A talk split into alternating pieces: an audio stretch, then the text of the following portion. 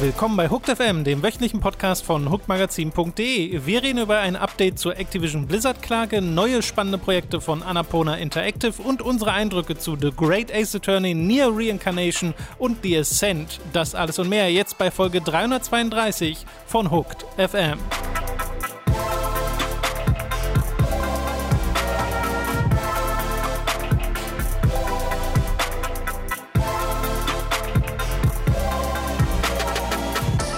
Begrüßen euch bei einer weiteren Folge Hooked FM. Ich bin Tom und bei mir sitzt der Robin. Hallo Robin. Ich begrüße Sie. Guten Tag. Robin, bist Gruß. du bereit, nachher mit mir über ein Mobile-Spiel zu reden? Ja, ich habe mich vorbereitet dafür.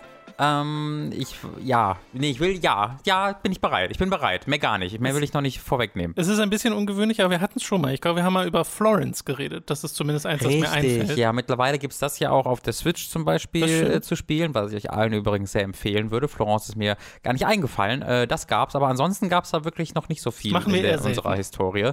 Äh, vielleicht aus Gründen. Mal gucken. Ja, es war eine, es war eine, es war eine anstrengende Woche für mich, lieber Tom. Ja, äh, ich ja, freue ja. mich, dass wir uns hier wiederfinden. Am äh, Dienstag ging ja mein, äh, mein Shadow Warrior, was? Samurai Warriors 5 Review online, falls ihr es noch nicht gesehen habt. Kurze Empfehlung dafür. Mhm. Ähm, dass ich in weniger als 24 Stunden geschrieben, aufgenommen und dann rausgehauen habe. Du hast dich ja dann zum Glück äh, oder äh, ähm, netterweise noch um die Veröffentlichung gekümmert, weil ich am Montag Bescheid bekommen habe, direkt nach unserer Podcast-Aufnahme, dass wir eine Wohnung bekommen Ja. haben. Hurra. Also die, die, dein Foto im Ja. Thumbnail von letzter Woche ist das, wo du gerade am Telefon Oh. bist mit äh, der, so, der siehste, ich habe noch nicht mal darauf gucken können in der Woche, weil es so alles, also das ist überhaupt eine Woche her, so nicht sieben fand ich nämlich sehr Monate. lustig. Ja, ich habe mich sehr gefreut, aber da, da war jetzt, jetzt viel, viel, viel, viel Stress, viel auf, und ab, viel äh, ähm, und deswegen ähm, war diese Woche eine der anstrengenderen, die ich so in den letzten Jahren erlebt habe. Äh, freue mich aber nun mit dir über Videospiele reden zu können. Ich habe nicht so viel dann spielen können, aber ähm, habe ja ein bisschen was mit Samurai Wenn ich auf die Liste gucke, hört sich das gelogen an. Naja, aber, ne, viel davon stammt ja auch aus dem Livestream, muss man sagen. ne, äh, zwei, zwei dieser Spiele. Also ich habe schon ich hab viel, viele Spiele gespielt, Ja. aber nicht so zeitlich viel, wie ich das gerne gemacht hätte. Ähm, ich freue mich jetzt mit dir über Spiele zu reden, aber. Ich freue mich auch sehr, auch wenn wir wieder direkt mit einem nicht so schönen Thema einsteigen, nämlich dem gleichen wie letzte Woche. Äh, es soll nämlich nochmal gehen um diese Klage gegen Activision Blizzard. Äh, da gibt es ein paar ja, Updates, ein paar neue Informationen, über die wir schon nochmal reden wollten. Zur Erinnerung, äh, das Department of Fair Employment und Housing hat Anklage erhoben nach zweijähriger Untersuchung gegen Blizzard, Vorwurf der Diskriminierung und Belästigung von Frauen. Äh, da sind so Sachen drin gewesen, wie dass in, bei Blizzard eine Fratboy-Kultur herrsche, äh, dass Frauen da schlechtere Aufstiegschancen hätten, dass sie stetig und ständig belästigt werden äh, und wurden. Und äh, darauf basiert diese Klage. Activision Blizzard reagierte da äh, eigenartig gemischt teilweise. Also erst äh, so nach dem Motto, die Vorwürfe sind falsch und wir hatten äh, die, dieser ganze Untersuchungsvorgang sei intransparent gewesen. Dann kam aber auch ein J. Allen Bragg, also der aktuelle CEO, ähm, der gesagt hat, Nee, äh, also das ist alles sehr emotional aufwirbelnd und so und wir müssen uns da jetzt äh, fokussieren. Und dann kam aber auch die äh, Fran Townsend, äh, die bei Activision Blizzard arbeitet, die dann wiederum nochmal gesagt hat, nee, nee, das ist alles verzerrt und gelogen und vielleicht gehen wir ja auch aus Kalifornien raus. Und äh, so nach dem Motto, also es war so eine Drohung unter der Hand. Und das war alles ähm, schlimm. Das war sehr alles schlimm. Ja, also die äh, für uns schon alles sehr äh, aufwühlend und furchtbar, was da alles rauskam, aber äh, kaum vorzustellen, wie das ist für die Mitarbeiter, die dann ja ihre Stimmen auch haben, ja, äh, hören lassen in den vergangenen Wochen. Exakt. Denn äh, MitarbeiterInnen haben einen Walkout geplant, der am 27. Juli dann auch stattfand, so als Protest, unter anderem auch, weil sich dort äh, gegen diese offizielle Linie von Blizzard erhoben wurde. Also es gab auch noch einen, ähm, einen offenen Brief von über 3800 Mitarbeiterinnen, äh, die quasi auch gesagt haben, Blizzard soll die Ernsthaftigkeit der Lage anerkennen, weil halt auch so Sachen passiert sind, wie das CEO Bobby Kotick, also von Activision Blizzard gesamt, ähm, so Sachen gesagt hat, dass die eine Anwaltsfirma anheuern, welche sage ich gleich noch, die dann diese Firmenpolitik untersuchen sollen. Und die Anwaltsfirma ist halt Wilma Hale, die unter anderem in der Vergangenheit Amazon dabei geholfen hat, Gewerkschaften zu verhindern. Also äh, Das auch ist so, eine ihrer, eine ihrer Kernkompetenzen auch, ja. ja. Äh, genau, äh, Union Crusher wurde es mal in einer Headline genannt. Mhm. Äh, was nicht so schön ist. Und daraufhin, also nachdem dieser Protest stattfand und dieser offene Brief stattfand, hat Kotik vorherige Aussagen als tone-deaf bezeichnet, also als sehr, wie würde man sagen, tone-deaf, sehr ähm, taktlos, mhm. denke ich mal. Mhm. Äh, und dass das jetzt der Beginn sei, laut Kotek, ähm, die Frauen der Firma, die LGBTQ-Menschen der Firma besser zu behandeln. So, ähm, momentan nur Worte natürlich. Mhm. Äh, Ubisoft-MitarbeiterInnen haben in einem eigenen Brief Solidarität bekundet. We get it. Hey. ja, ist wirklich so. Für die Activision Blizzard-Leute, äh, weil es da ja auch schon ne, die Erfahrungen gibt und auch nochmal unter anderem Yves Guillemot äh, dazu aufgefordert, ähm, ja, wegzugehen. Also, naja. Verantwortung zu übernehmen. Es wird unter anderem gefordert, dass halt äh, kooperiert wird, auch zwischen den Firmen gegen diese Belästigungskultur vorzugehen.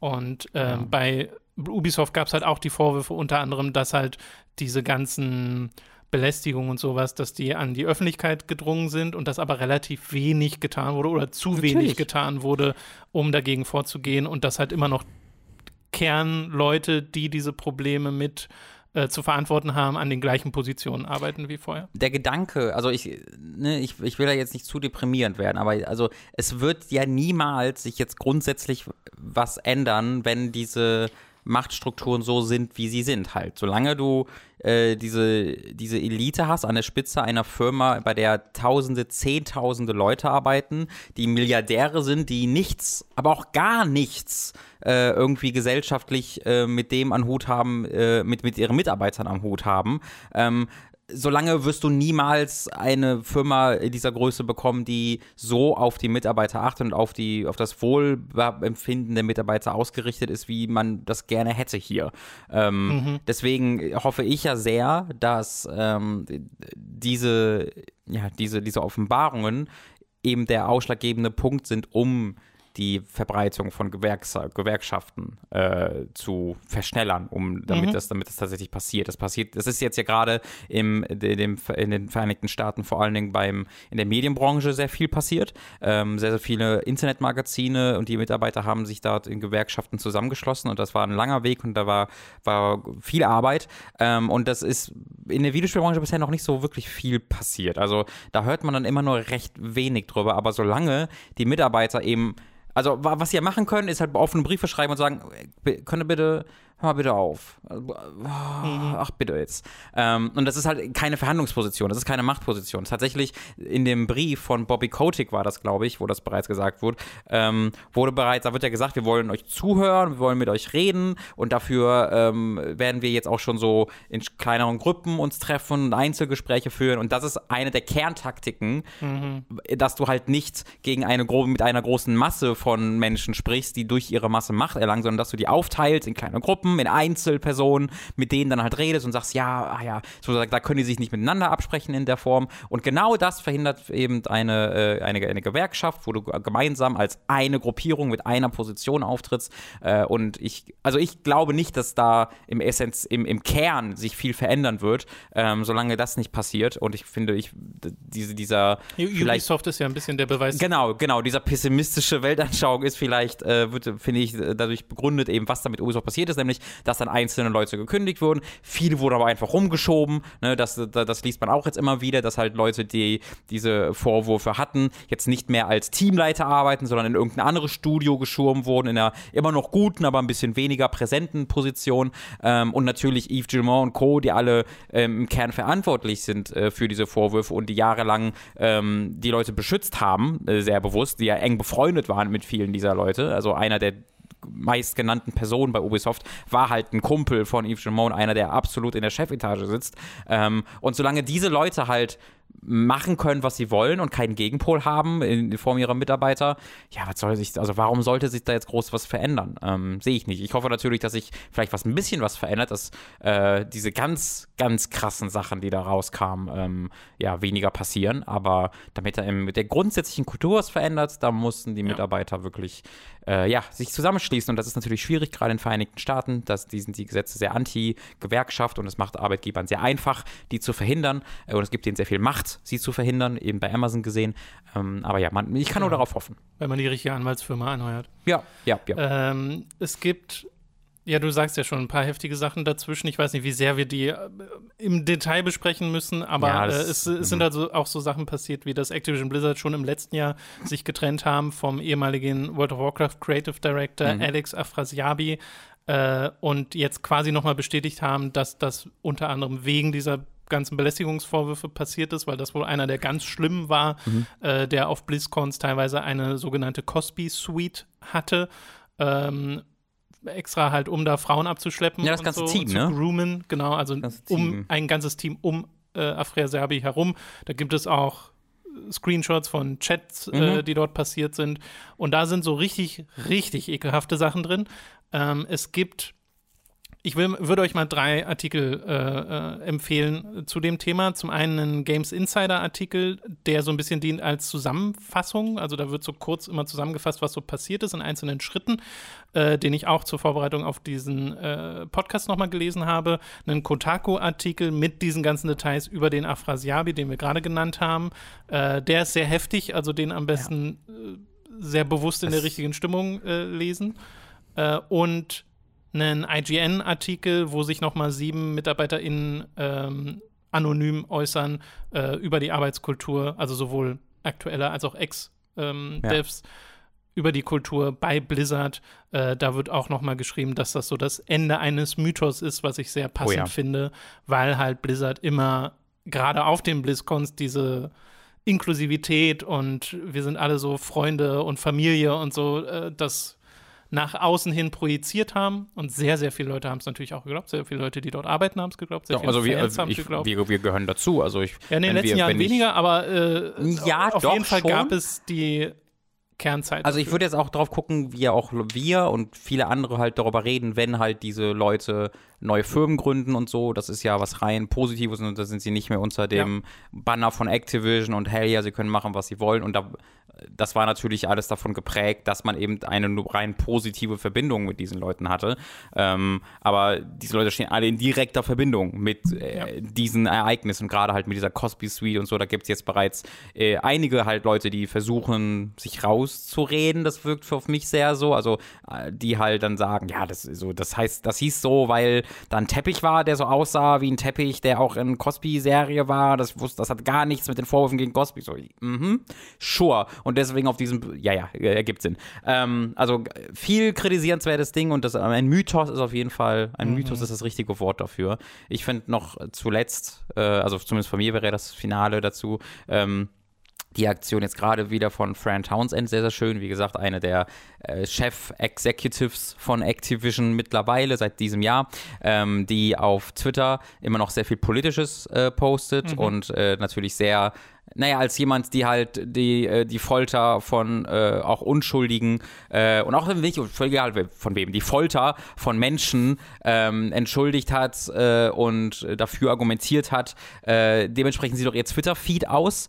Äh, wie gesagt, sie war dafür äh, mitverantwortlich. Es gibt da, ich habe mich da nochmal ein bisschen reingelesen, es ist schon crazy, wie mitverantwortlich sie da war. Also, dass wirklich Leute in du meinst diesem während der Bush-Ära. Während der Bush-Ära, genau, dass sie teilweise so ein Gefängnis in Abu Ghraib besucht hat und äh, ähm, daraufhin halt äh, Druck von ihr ausgehend entstand, halt äh, gute Gründe dafür zu finden, warum man Leute halt waterboarden muss. Ähm, also Dinge, die wirklich schwer zu schlucken sind und eigentlich kaum zu glauben sind, dass wir im Zuge von Videospielberichterstattung äh, nun darüber reden müssen.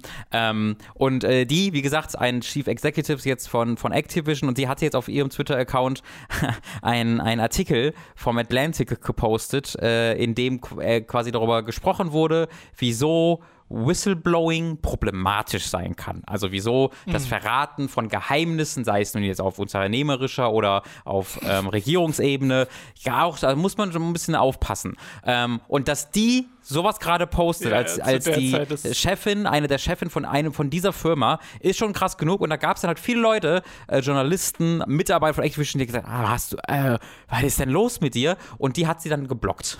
Also es gibt, sie hat nicht nur dieses Ding gepostet, sondern sie postet aktiv Mitarbeiter und Journalisten, die, also wirklich reine Mitarbeiter, die äh, dann auch öffentlich darauf antworten, die dann von ihr geblockt werden.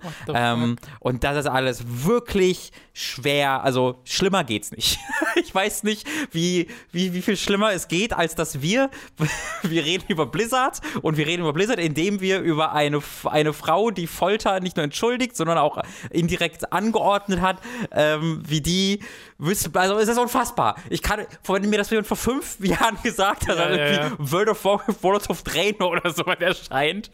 Ah, es ist, es ist, es ist nicht zu glauben und es ist ganz, ganz, ganz furchtbar. Ja, äh, anders kann man es nicht sagen. Wie gesagt, ich äh, verlinke euch diese Artikel nochmal in der Beschreibung und ich bin sehr gespannt, wie, wie und wo das hingeht in der Zukunft mit Activision Blizzard. Weil ja. natürlich gibt es jetzt auch viel Gerede über also bestimmte äh, Publikationen, die dann sagen, okay, wir covern Blizzard nicht mehr oder Activision Blizzard nicht mehr. Ich weiß nicht, ob das bei uns auch der Fall sein wird. Wir haben bis jetzt noch nicht drüber ja, da, geredet. Da halte ich grundsätzlich nicht so viel von, weil wir covern jetzt gerade ja auch Activision Blizzard und ja. wenn wir ja ins, also ich glaube, viele Leute sagen, also viele äh, Magazine sagen halt, ja, wir wollen nicht die Aufmerksamkeit davon wegziehen, indem wir dann einfach sagen, World of Warcraft ist cool, aber ich glaube, ihr habt ja bei uns gemerkt, das passiert ja bei uns nicht. Ne? Also wenn wir über das nächste Blizzard-Projekt reden würden, dann würden wir das kontextualisieren, indem wir auch über den ganzen anderen Mist reden, weil das halt zusammenhängt. Und ich finde, das ist eigentlich die bessere Alternative, weil du so weiterhin die Aufmerksamkeit darauf hältst. Ähm, aber geht mir auch so. Ja. Und man sieht Jeder ja auch schön anhand dieses Walkouts und der Unterzeichnung von den äh, öffentlichen Briefen, dass bei Activision Blizzard halt sehr, sehr viele Menschen arbeiten. Oh ja. Und sehr, sehr viele Menschen genauso und wenn nicht sogar sehr viel mehr abgestoßen sind von ja. den Ereignissen dort, weil es bei ihrem Arbeitgeber passiert. Ja. Äh, okay, wir machen weiter mit einem ganz anderen Thema. Wir kommen nämlich nochmal zu Netflix, äh, das jetzt auch uns häufiger begleitet, als ich gedacht hätte, weil irgendwie alle Franchises dort ja. landen in irgendeiner Form. Und dieses Mal ist es Pokémon. Zu Pokémon soll es nämlich eine neue Live-Action-Serie geben, das berichtet Variety, äh, die angeblich von Produzent Joe Henderson geleitet werden soll. Der ist Co-Showrunner von Lucifer. Lucifer geht aktuell, glaube ich, in die letzte Staffel. Und äh, befindet sich aber noch sehr früh in der Entwicklung diese Pokémon-Serie, deswegen gibt es noch keinerlei Details zum Plot oder sonst irgendwas, sondern wir wissen einfach nur, Netflix Soll gemacht werden. will gerade eine Pokémon Live-Action-Serie machen. Und das Besondere daran ist natürlich, dass es Live-Action ist, weil man sich dann fragt, okay, sieht das dann so aus wie Detective Pikachu mhm. oder wählen sie da einen anderen Stil? Äh, ich weiß auch gar nicht, was. Also, ich fände es, glaube ich, cool, wenn es so wäre wie Detective Pikachu, rein optisch. Weil optisch fand ich das toll. Das war cool, ja. Ja, ich bin da sehr emotionslos. Äh, also, Oder ich bin. Puppen. Ich war ja auch, ich, das wäre cool. Ich war ja auch bei Pokémon, bei Detective Pikachu dann sehr emotionslos am Ende. Ich, ich, ich, für mich halt, ich mag halt die Spiele, wenn sie gut sind, aber ich bin jetzt niemand, der in diese Welt in Form von Serien oder Filmen oder Anime oder Manga noch äh, eintauchen muss. Dafür finde ich, mhm. ist es erzählerisch alles kompletter Nonsens und nicht gut. also es gibt wenig an der Welt von Pokémon, wo ich sage, da muss ich mehr drüber erfahren, sondern ich spiele es fürs mhm. Spiel. Ähm, deswegen, sure, why not? Dann, also ich mag dann halt, wenn ich die, mir coole Clips daraus angucken kann und irgendwie einfach aus Interesse, das, was du sagst, beim, po mhm. beim Pokémon-Film halt CG-Version dieser Pokémon sehen ja, kann, genau. So grundlegende Faszination, glaube ich. Genau, aber ich kann mir jetzt schwer vorstellen, dass ich mich zu Hause hinsetze und dann irgendwie eine Staffel Pokémon gucke. Ähm, dafür ähm, ist mir das einfach alles ein bisschen zu, zu uninteressant und zu gleich seit okay. 50 Jahren. Ich weiß nicht genau, seit wann Pokémon jetzt existiert. 50 Jahre, aber sie haben, glaube ich, eine Geschichte erzählt und machen es immer wieder. It's fine. Naja, aber das finde ich ja bei Meister Detective Pikachu eigentlich ganz schön, dass es so das absurd stimmt. ist, dass das du stimmt. da ein sprechendes Pikachu hast, das von Ryan Reynolds Das war auf jeden Fall ein interessantes Und Punkt, ja. so ein Setup fände ich sehr cool. Mhm. Ich glaube, viele Leute wünschen sich aber eher einen klassischen Setup, so dieses, ja. okay, hier ist der Junge äh, oder das Mädchen, die jetzt Pokémon-Trainer mhm. werden möchten. Ähm, aber ich hoffe, dass es was Weirdes wird. Ich glaube, es ist super gritty. So richtig, so Game of Thrones. Das nehme ich auch. Es ist so fucked up. Oh, oder dieses wie Pokémon Conquest, wie das DS-Spiel. Es ist einfach mit, äh, mit Nobunaga, so. der ja, ja. ein Pokémon an seiner Seite hat. auch, siehst du, da wäre ich voll dabei. Siehst du? Da wäre ich voll dabei, ja. Äh, aber ich glaube, da müssen wir auch mindestens nicht, nee. ein Jahr warten, bis wir das erfahren. Okay, Frage. Glaubst du, es spielt, wie, es spielt in New York? Glaubst du, sie sagen so, Nicht ah, in Japan quasi. Äh, dass sie, naja, also, also halt, naja, das ist ja eine Fantasy-Welt, in der es spielt. Glaubst du, ja. sie bringen das dann in die. Es ist schon sehr Japan. Also diese ganzen Gebiete, Kanto, Yoto und so, basieren ja, ja explizit auf japanischen okay, okay, äh, Orten. Aber äh, Meister Detective Pikachu hat ja auch so eine Mischkultur stattgenommen. Ja, und stimmt. äh, da war auch viel westliche, Ja. viele westliche Elemente drin. Äh, gut, wir kommen zu einem Showcase, das in der letzten Woche stattfand, vom Publisher Annapurna Interactive und von denen sind wir ohnehin schon große Fans. Ja. Und dieses äh, Showcase hat das, glaube ich, auch nur noch mal vertieft. Das war nämlich richtig cool. Das geht eine halbe Stunde, könnt ihr euch noch anschauen. Gibt es auf äh, YouTube die ganzen Aufzeichnungen davon. Da gab es Updates zu Spielen, die wir bereits kannten, wie zum Beispiel die Artful Escape, das am 9. September erscheinen soll, Neon White, das im Winter erscheinen soll und Solar Ash, das erscheint am 26. Oktober. Skin Deep wurde noch mal gezeigt und äh, ein bisschen ausführlicher wurde Stray gezeigt, äh, das äh, 2022 erst erscheinen soll.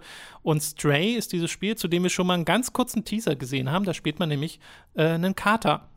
Und zwar einen Kater, der so einen kleinen Roboter an seiner Seite hat. Und dieser kleine Roboter hilft ihm zu kommunizieren mit anderen Robotern in dieser Welt, weil das ist so eine, auch so nicht so ganz cyberpunkig aussehende Welt, aber auch so ein bisschen dieses dystopische.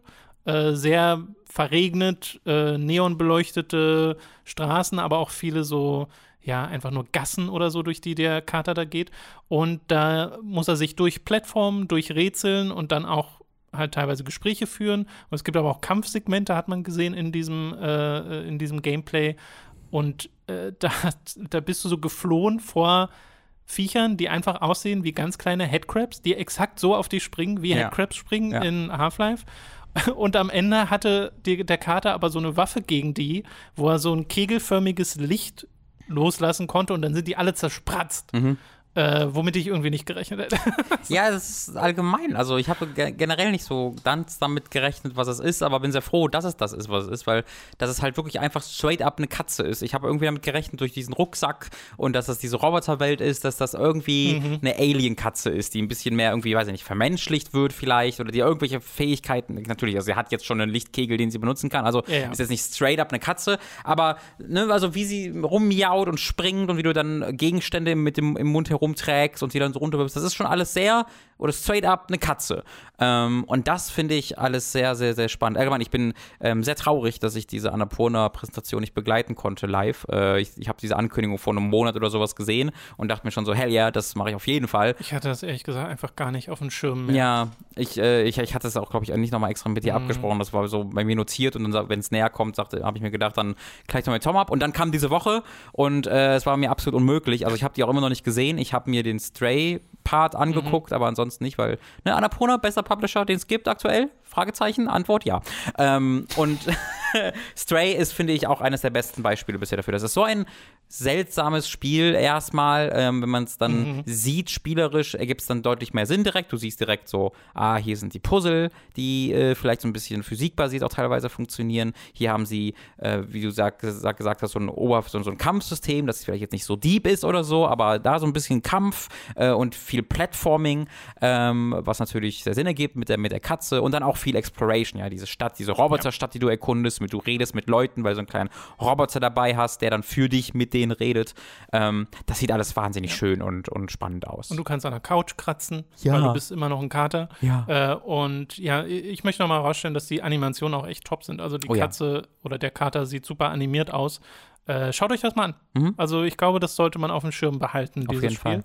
Äh, es wurden aber auch ein paar neue Spiele angekündigt bei dem äh, Interactive Showcase. Zum einen ein Spiel namens A Memoir Blue, A Journey into the Depths of Memory. Äh, Das ist ein Spiel, in dem man ja so verschiedene, fast schon dioramaartige Perspektiven gesehen hat von einer jungen Frau in einem schon ein bisschen comicartigen, aber nicht zu comicartigen 3D-Stil. Und dann gab es aber auch Erinnerungen und die waren dann, sahen dann wiederum aus wie ein 2D-Cartoon.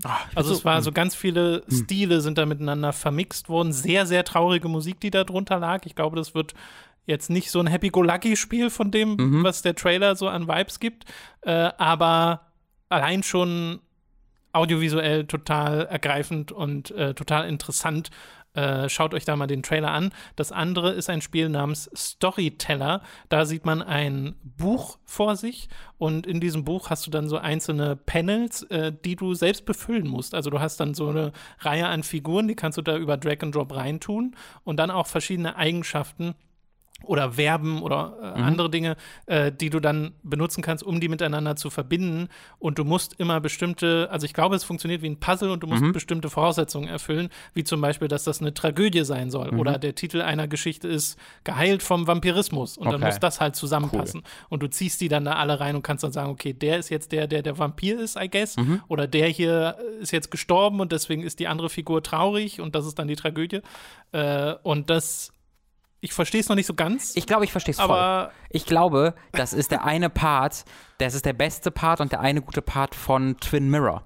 Äh, den- den kenn ich ja nicht. Genau, weil da, da das war der Spiel, das spielerische Element dieses Spieles war ja, dass du in irgendwelche Tatorte oder sowas kommst und da sind Dinge passiert Ja. und du musst dann die kaputten Gegenstände dahin legen, wo sie mal wahrscheinlich gewesen sind, als sie ganz waren Ja. und dann so die, de, den Tatort wiederherstellen, wie du glaubst, es richtig ist und dann drückst du quasi so fertig und dann spielt der das ab, wie du es gemacht hast und dann siehst du halt, ob es falsch oder richtig ist, je nachdem, wie es ähm, dann abspielt und ob es dann so landet, wie äh, du geplant hast. Und das ist dann, dann noch mehr auf einer erzählerischen Ebene. So stelle ich mir das gerade vor. Also für mich wäre da cool, wenn du dann auch, wenn du es falsch machst, das dann wirklich siehst, wie die Geschichte sich dann erzählt. Ja, dass, dass, also, dass es dann völlig dumme Sachen passieren oder so, die gar keinen Sinn also, ergeben. Genau, in dem Trailer sah es so aus, als ob alles immer sofort so ganz leicht animiert wird. Mhm. Äh, deswegen könnte ich mir das schon vorstellen, dass du da auch sehr lustige Genau. äh, Sachen machen Weil kannst. das finde also das finde ich super cool. Ich bin so wütend, dass, dass nichts könnte diese Woche besser äh, beschreiben und mein, meine, mein, äh, meine Geschichte hier unterschreiben, als dass zwei Annapurna-Spiele angekündigt wurden, die ich nicht kenne, die wo ich nicht wo ich mir die Trailer nicht zehnmal angeguckt habe, weil das ist bei jedem Annapurna-Spiel eigentlich so. Ah, Mist. Damn it. Okay, werde ich gleich machen nach dem Podcast. Genau, äh, bevor wir zum letzten Reveal kommen, weil es gab noch ein ja, quasi neues Spiel, das angekündigt wurde, äh, wurde auch announced, dass Annapurna mit verschiedenen anderen äh, Entwicklerstudios zusammenarbeitet, Mhm. unter anderem mit Outer Loop, äh, das sind die Macher von Falcon Age. Oh. Äh, da wird es eine Kooperation geben mit äh, Jessica Mack, die hat äh, Soundshapes in der Vergangenheit gemacht äh, und arbeitet jetzt an einem neuen Musik-Action-Spiel, Mhm. wo übrigens, äh, wie war der Satz, es soll ein Spiel werden, das ist äh, engaging but not addicting. Ich glaube, das war ein Satz, der gefallen ist und den mochte ich sehr. Also Mhm. Ja. dieses, äh, das soll dich schon, das soll dich schon greifen, Mitnehmen, aber ja. nicht süchtig machen. Ja. Äh, und das ist was, also manche Spiele, äh, also es gibt generell so die Diskussion um manche Spiele wie Diablo oder viele Mobile-Spiele auch, ähm, wo durchaus der Vorwurf gemacht wird, dass da süchtig machende Klar. Mechaniken benutzt werden und zwar teilweise verantwortungslos. Also dass es da durchaus auch eine Art von Verantwortung gibt für die. Ähm, Entwicklerstudios ähm, haben ja nicht umsonst Psychologen teilweise in ihren Teams, ja, äh, damit sie Spiele genau das aber ich auch fand den Satz können. total interessant, Ja. weil das habe ich, glaube ich, noch nie gehört von Yep. äh, einem Studio. Und, oder hier im Fall von einer einzelnen Entwicklerin. Und äh, es war noch Ivy Road. Das ist wiederum ein Studio, das besteht aus ehemaligen Entwicklern von Stanley Parable oder Gone Home zum Mhm. Beispiel. Ähm, da wurde jetzt auch nicht groß, da wurden keine neuen Spiele ja. angekündigt, sondern vor allem ging es darum, dass diese Kooperationen bestehen. Und zuletzt äh, machen sie ein Spiel zusammen mit No Code. Das sind die Macher Oh. von Observation. Ja, und, äh, Und, Stories, äh, Sto- no Story. Stories Untold. Stories Untold. no Stories. No Stories. ähm, ja, ich, das, oh ja, da bin ich sehr, sehr dabei. Ähm, ich, ach, allein die Ästhetik von Stories Untold und Observation macht mich direkt wieder glücklich, wenn ich daran zurückdenke und die Musik und so. Ähm, ja, bin ich voll dabei. Also, so viele Entwickler, d- also bei so vielen Entwicklern ist es auch so, ähm, dass ich erst auf die aufmerksam werde durch deren Zusammenarbeit mit Annapurna. Weil einfach, wenn Annapurna draufsteht, Ja. denke ich mir, ah, okay, da gucke ich jetzt nochmal doppelt hin, auf jeden Fall. Und es gab jetzt auch schon zwei, drei Spiele, die mich dann einfach nicht so gepackt haben.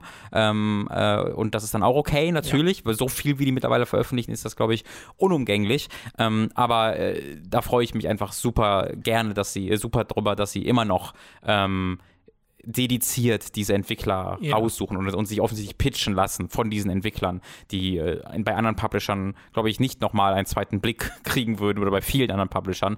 Ähm, und dass da mit Annapurna eben dieses Studio ist, was einen sehr wohlhabenden Hintergrund, also wo Leute hinterstecken, die sehr wohlhabend sind, die aus der Filmbranche kommen und die ähm, offens die ganz absichtlich nicht nur auf die Profitabilität ihrer Spiele achten müssen, das natürlich auch machen, aber wo offensichtlich nicht das der einzige Kernfaktor ist. Ja. Toll. Also ich freu meine, es ist ja, da werden ja offensichtlich Experimente erwünscht und erlaubt. ja, Äh, und andererseits sind es jetzt aber auch keine AAA-Produktionen, die da finanziert werden, weshalb das, glaube ich, funktioniert. ja. Also Genau, man geht ein bisschen mehr gefühlt in die Richtung jetzt, wenn ich jetzt auch zu Stray gucke. Ähm, das ist schon mal genau, eine Stray deutlich sieht größere, grafisch auch toll aus. Das Genau. haben wir jetzt nicht nochmal groß Ähm, hervorgehoben. klar, und grafisch, also ich meine, eines der ersten Spiele, ich glaube, ich habe auch gerade Profibilität gesagt übrigens. Das, Profitabilität, Sorry, ja, sorry dafür. Ähm, also grafisch, ne, ich glaube, eines der ersten Annapurna-Spiele, die die übernommen haben, war äh, What Remains of Edith Finch, nachdem Sony das irgendwie abgestoßen hat. Äh, und äh, das sah ja auch schon sensationell aus, aber es sind immer kleinere Spiele. Muss man mal gucken, wie, wie Ja. groß dann, wie umfangreich Genau. Stray wird.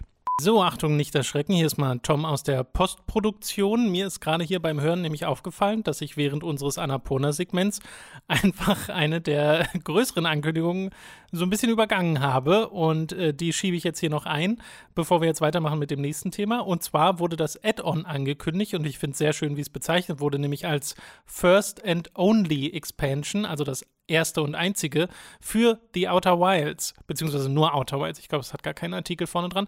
Es heißt Outer Wilds Echoes of the Eye und soll am 28. September erscheinen. Es gibt auch einen Trailer dazu, den die Entwickler als ähm, bewusst äh, kryptisch bezeichnen.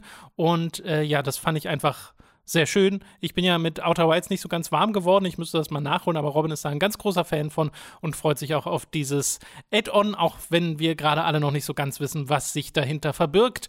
Aber diese, dieses Mysterium ist ja voller Absicht und das ist ja auch das, was dieses Spiel trägt. Deswegen hier noch die Ergänzung. Outer Wilds Echoes of the Eye erscheint am 28. September.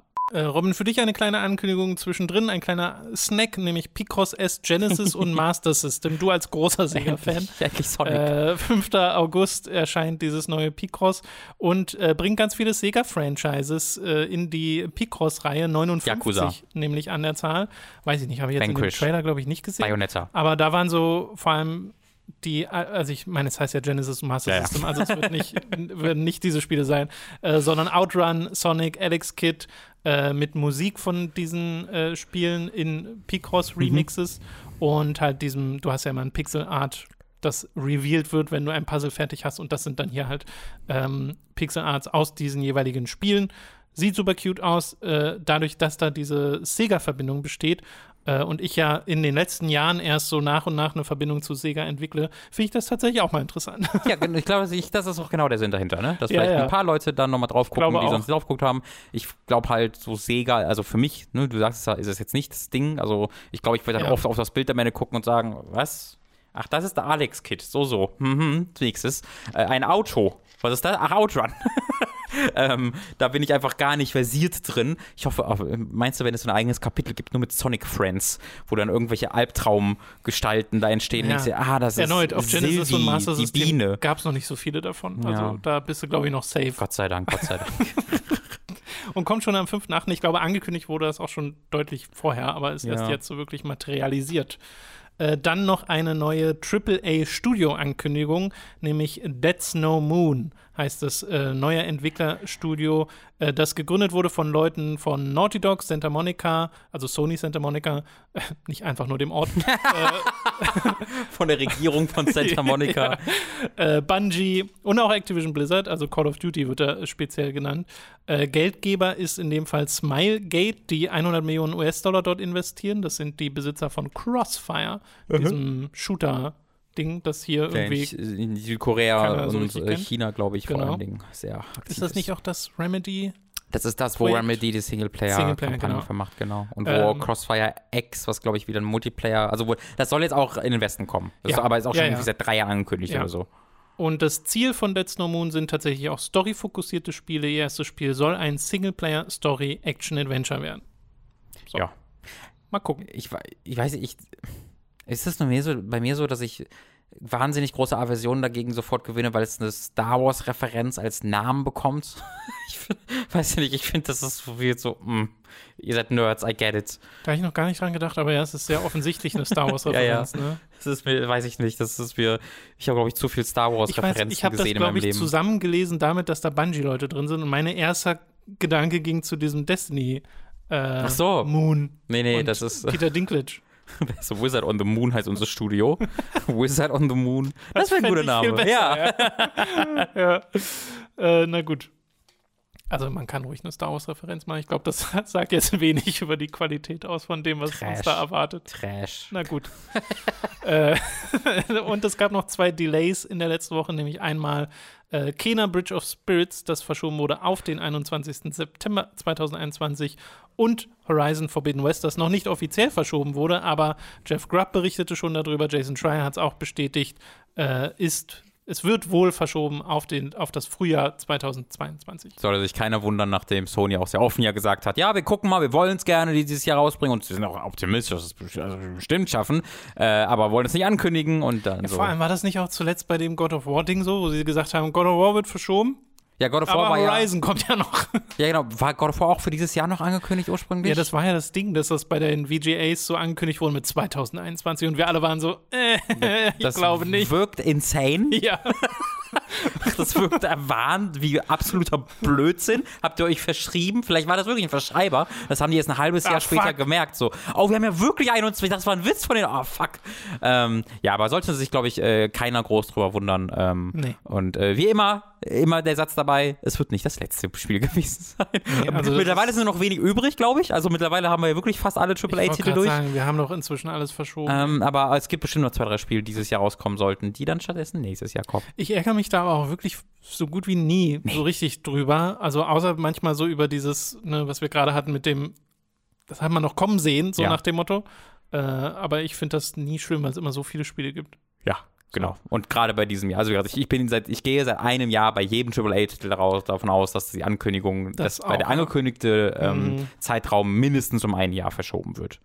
Hatten wir heute irgendeine AAA ankündigung? Nee, wir hatten nur die Annapurna-Sachen. Ich glaube, die kommen wahrscheinlich auch dann, wenn sie sagen, dass sie kommen. Ja, da, da ich glaube, da sind kleine, die Teams sind klein genug, dass die, dass deren Arbeitsprozesse da nicht Genau. im Wesentlichen durcheinander geworfen werden. Nun gut, damit sind wir durch mit den News für diese Woche.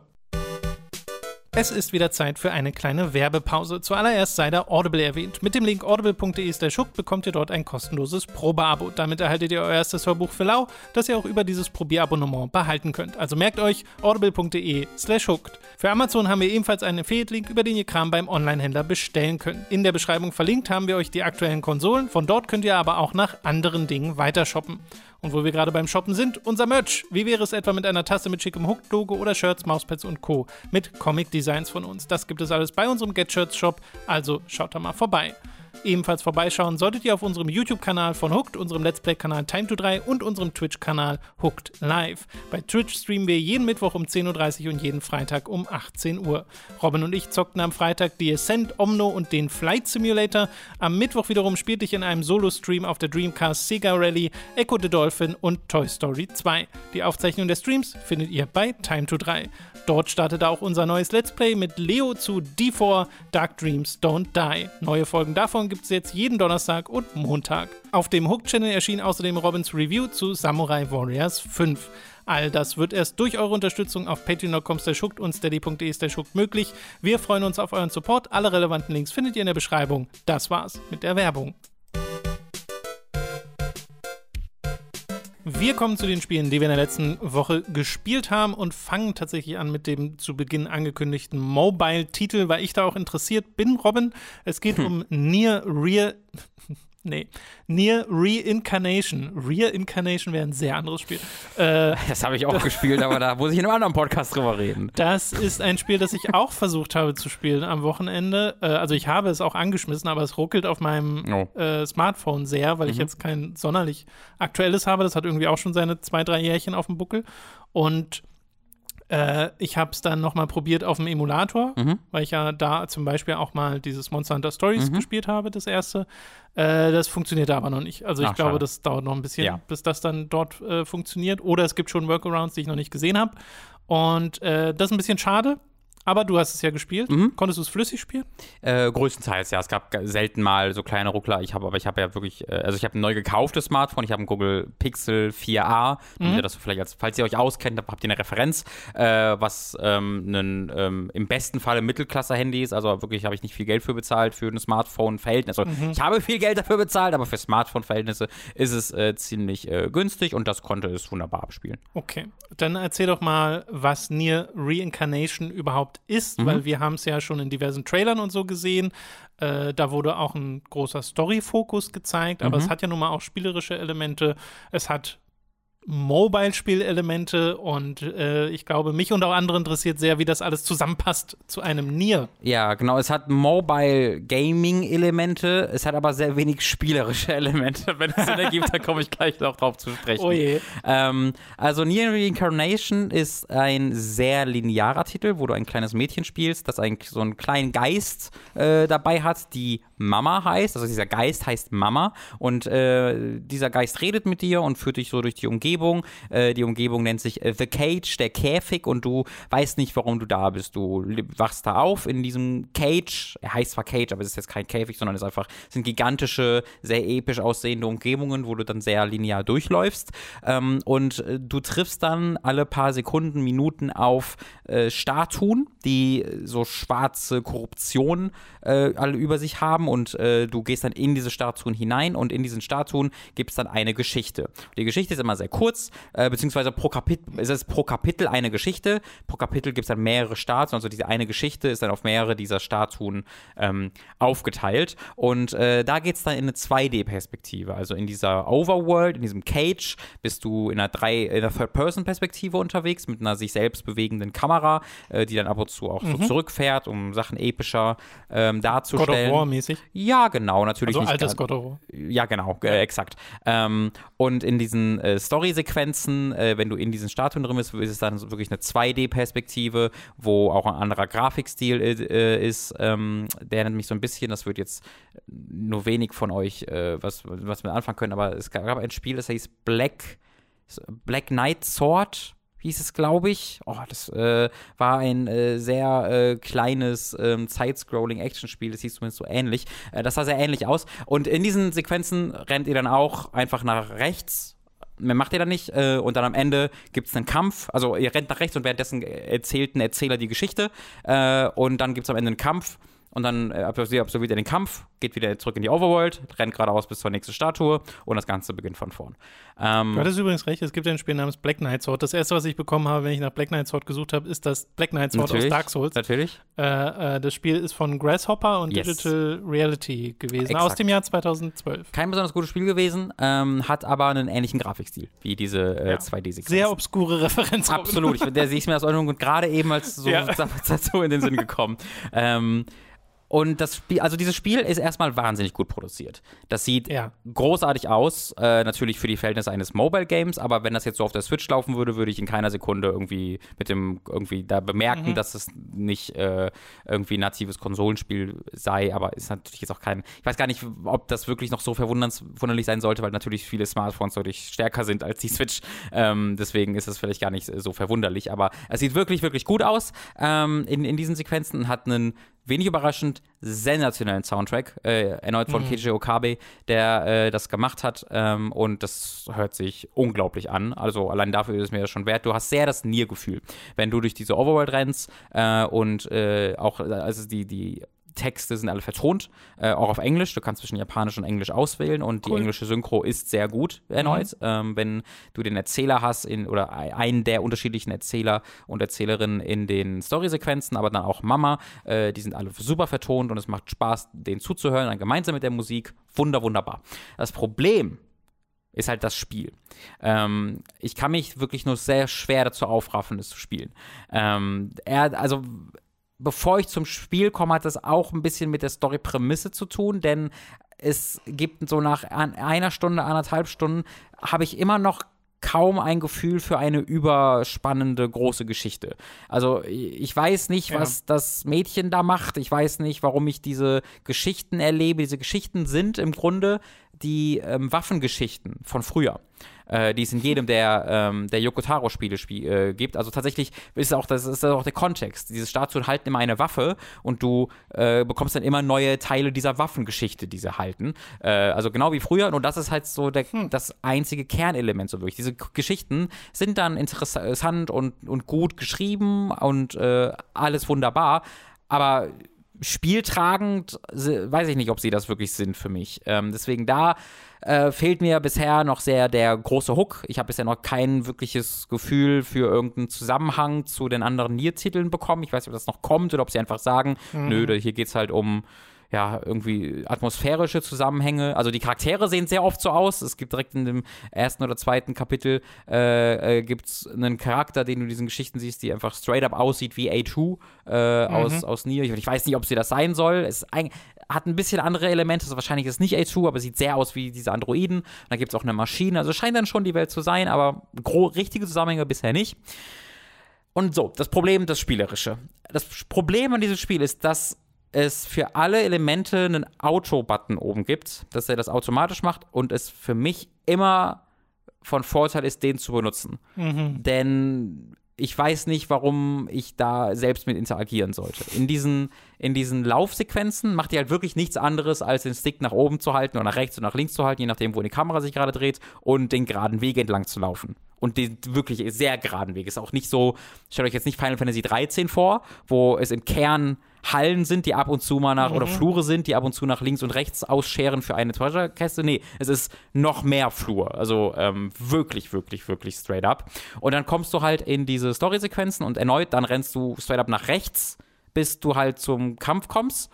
Und der Kampf könnte dann ja eigentlich der Punkt sein, wo es spannend wird, ist es ja aber nicht so, weil der Kampf selbst ist im Grunde kein Spielelement. Der Kampf selbst ist nämlich automatisch. Die Gegner und dein Charakter greifen sich dann automatisch an mit ihren Angriffen, die sie halt haben. Mhm. Und du mhm. hast unten rechts zwei, äh, also eigentlich drei Abilities und die laden sich dann langsam auf. Und wenn die aufgeladen sind, tippst du die an und dann wendest du die halt an da ist das, wie ihr seht, keine taktische Ebene, sondern ihr greift ja automatisch an und dann drückt ihr das Ding, wenn ihr es drücken könnt. Und auch da kann man dann einfach Auto machen, sodass er die halt automatisch auslöst, wenn sie fertig aufgeladen sind, weil nichts anderes mache ich ja. Ich drücke mhm. einfach auf die drei Buttons, wenn die voll aufgeladen sind und auch das kann man dann automatisieren und dann kannst du oben links vorspulen drücken und dann spielt sich das Spiel halt. Die in Anführungszeichen Spielelemente entstehen halt durch die Vorbereitung auf diese Kämpfe, weil da dann halt das Gacha-Element äh, stattfindet, wo man dann sich Charaktere kaufen kann und Charaktere finden kann, äh, sich verdienen kann vielmehr ähm, durch äh, die Story halt äh, und mit denen dann halt kämpfen kann. Ähm, und du, die rüstest du dann halt aus, die levelst du auf und das passiert dann halt über Währungen und über Währungen, die du dir kaufen kannst natürlich. Äh, ich hatte einen Button, ich habe dieses Spiel irgendwie 10 Minuten gespielt und war voll in der Atmosphäre drin. Ja, fand das so hm, Musik und Optik so geil, geil, geil. War irgendwie nachts, ich lag im Bett, hatte Kopfhörer, war so richtig drin. Und dann hatte ich halt einen so einen Knopf auf dem Bildschirm, den ich noch nicht gedrückt habe. Ich habe, drücke ich mal. Habe ich so gedrückt und dann äh, stand da, ich, sie haben noch irgendwie fünf äh, freie Würfe für die Gems in diesem Ding. Ja. Habe ich das gedrückt und für jeden dieser Würfe, damit du so Gems bekommst, mit denen du irgendwie Charaktere kaufen kannst, muss man sich aber eine Werbung angucken, natürlich. Und dann drücke ich da so, da drücke ich auf diesen Button drauf und also ich bin so, ich habe die Musik auch relativ laut, ne? ich bin da voll in dieser Atmosphäre drin und dann startet halt ein Raid Shadow Legends äh, Werbung. Was auch sonst. Voll aufgedreht, so alles explodiert, eine halbnackte Frau kämpft gegen irgendjemandem und dann über den kompletten Bildschirm war dann einfach dieses Banner von Raid Shadow Legends mit dem großen Jetzt spielen Knopf und keinem X oder so.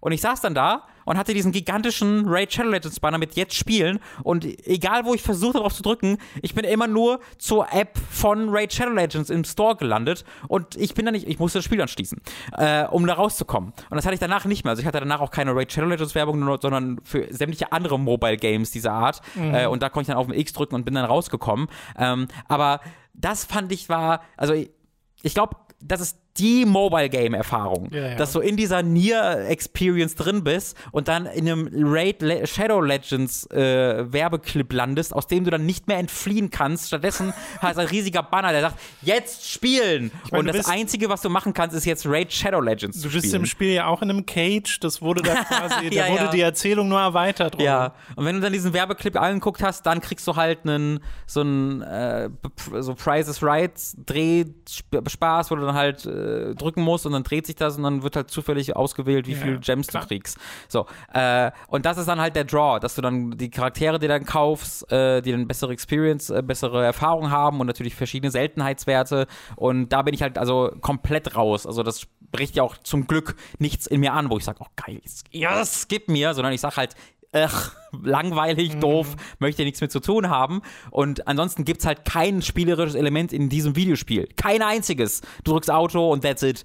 Äh, und ich bin ja auch wirklich kein Freund davon, irgendwelchen Spielen ihr Status als Spiel abzusprechen, weil sie nicht genug interaktive Elemente haben. Aber ich spiele ja gerade ähm, Fata Morgana immer noch, weil ich das sehr langsam gerade nur lese. Äh, und ich so, also gibt, also das habe ich natürlich so viel lieber, wo ich dann einfach A drücke, um die Story zu erleben, als sowas dann zu haben, wo ich ständig gerade auslaufe oder nach rechts laufe, wo nichts passiert. Ja. Äh, natürlich, die Atmosphäre ist cool, aber das, ähm, also irgendwann habe ich dann auch genug davon und will dann einfach die Geschichte erleben. Und das wird dann aber immer unterbrochen von Kämpfen, in denen nichts passiert und halt diese Interaktion. Also man muss ja auch ein bisschen mit diesen ganzen Mechaniken interagieren dann. Ähm, nee. Ist scheiße. ist, ist nichts, also diese, diese Vorgabe, die sie rausgegeben haben, wir wollen halt ein Nier Mobile Game haben, was einfach auch als cooles Konsolenspiel herhalten kann, das ist kompletter Schwachsinn. Sie haben halt Produktionswerte, die damit mithalten können. Aber sie haben hier ein, ein im Kern extrem bekanntes Proto-Mobile-Game entwickelt, wo sie nichts Nieriges reingebracht haben, um das irgendwie spannend aufzudröseln. Ähm, kann ich absolut nicht empfehlen. Vielleicht passiert das Näherige erst, wenn du Geld ausgegeben hast. Oh, das wäre das wär spannend. Das wäre das wär schön Meta. äh, also, ich überlege, ob ich das irgendwie auf YouTube mir mal Ich wollte gerade angucke. sagen, das klingt wie etwas, was ich mir auch dann eher anderweitig anschaue oder Ja. durchlese, was da passiert an interessanten Ja. oder potenziell interessanten Sachen. Genau, und mir dafür muss den, halt noch was Interessantes und mir passieren. dann den Soundtrack anhöre, Ja, äh, weil der scheint ja wirklich empfehlen. das Highlight zu sein. Aber Fall. das ist ein bisschen die Befürchtung gewesen, dass es dann am Ende nicht darüber hinausschreiten kann, über diese klassischen äh, Gacha-Mechaniken. Mhm. Äh, und das äh, finde ich sehr bedauerlich. Dass nicht mal, während du in den Shop gehst, Emils Shopmusik kommt. Das Ja, hättest ja. du ja sicherlich erwähnt. Nee, nee, das, das tut's nicht. Es ist ganz schön trotzdem auf. Also, äh, du hast halt Mama, die dann so als Shopkeeper dient und dir so Sachen erklärt. Und das ist, das, da hast du immer noch die, diese Nierspuren drin. Wenn du irgendwie das Menü aufmachst im ersten Kapitel, kommt immer Mama und sagt so: Bist du dir sicher? Ich wollte es eigentlich später noch erklären. Du kannst es machen, wenn du willst, aber du wirst nichts verstehen. Ha, ha, ha. ähm, und das finde ich sowas Ja, ist immer. cute. Genau, das ist ganz sympathisch. Also, du hast immer noch so diese Spuren, weil ja auch Yokotaro hier dran mitgearbeitet hat, Ja, ja. als Creative Director. Ähm, es gibt ja noch einen anderen Director, aber er ist halt als Creative Director dabei gewesen. Und das merkst du, das ist gut geschrieben auch alles. Aber, Aber allein diese, diese so Werbungsnummer, vielen, das. ja. also da musst so du natürlich auch nicht mit interagieren, Ja, aber I bei, guess, aber bei du hast halt so schon einem, den Knopf, der immer angezeigt Genau, wird. bei so einem Spiel, finde ich, geht das eigentlich nicht. Nee, Na gut. ja. Dann also eher nein zu and Reincarnation. Andererseits ist ja Free-to-Play, also reingucken kann ja jeder. Falls ihr keinen Hang zum Gambling habt, ja. Falls ihr Hang zum Gambling habt, dann schützt euch davor. Schützt euch ja. Oh je. Äh, nun gut, dann äh, machen wir weiter mit einem Spiel, für das ich auf jeden Fall eine Empfehlung aussprechen kann, zumindest basierend auf meiner bisherigen Erfahrung, nämlich den The Great Ace Attorney Chronicles, die jetzt für PS4, PC und Switch erschienen sind. Ich habe die PlayStation 4-Version gespielt auf meiner PlayStation 5 und 60 Frames? Ja, Tom wollte die aber 60 ist auch Frames nichts so spielen. Besonderes bei diesem Spiel.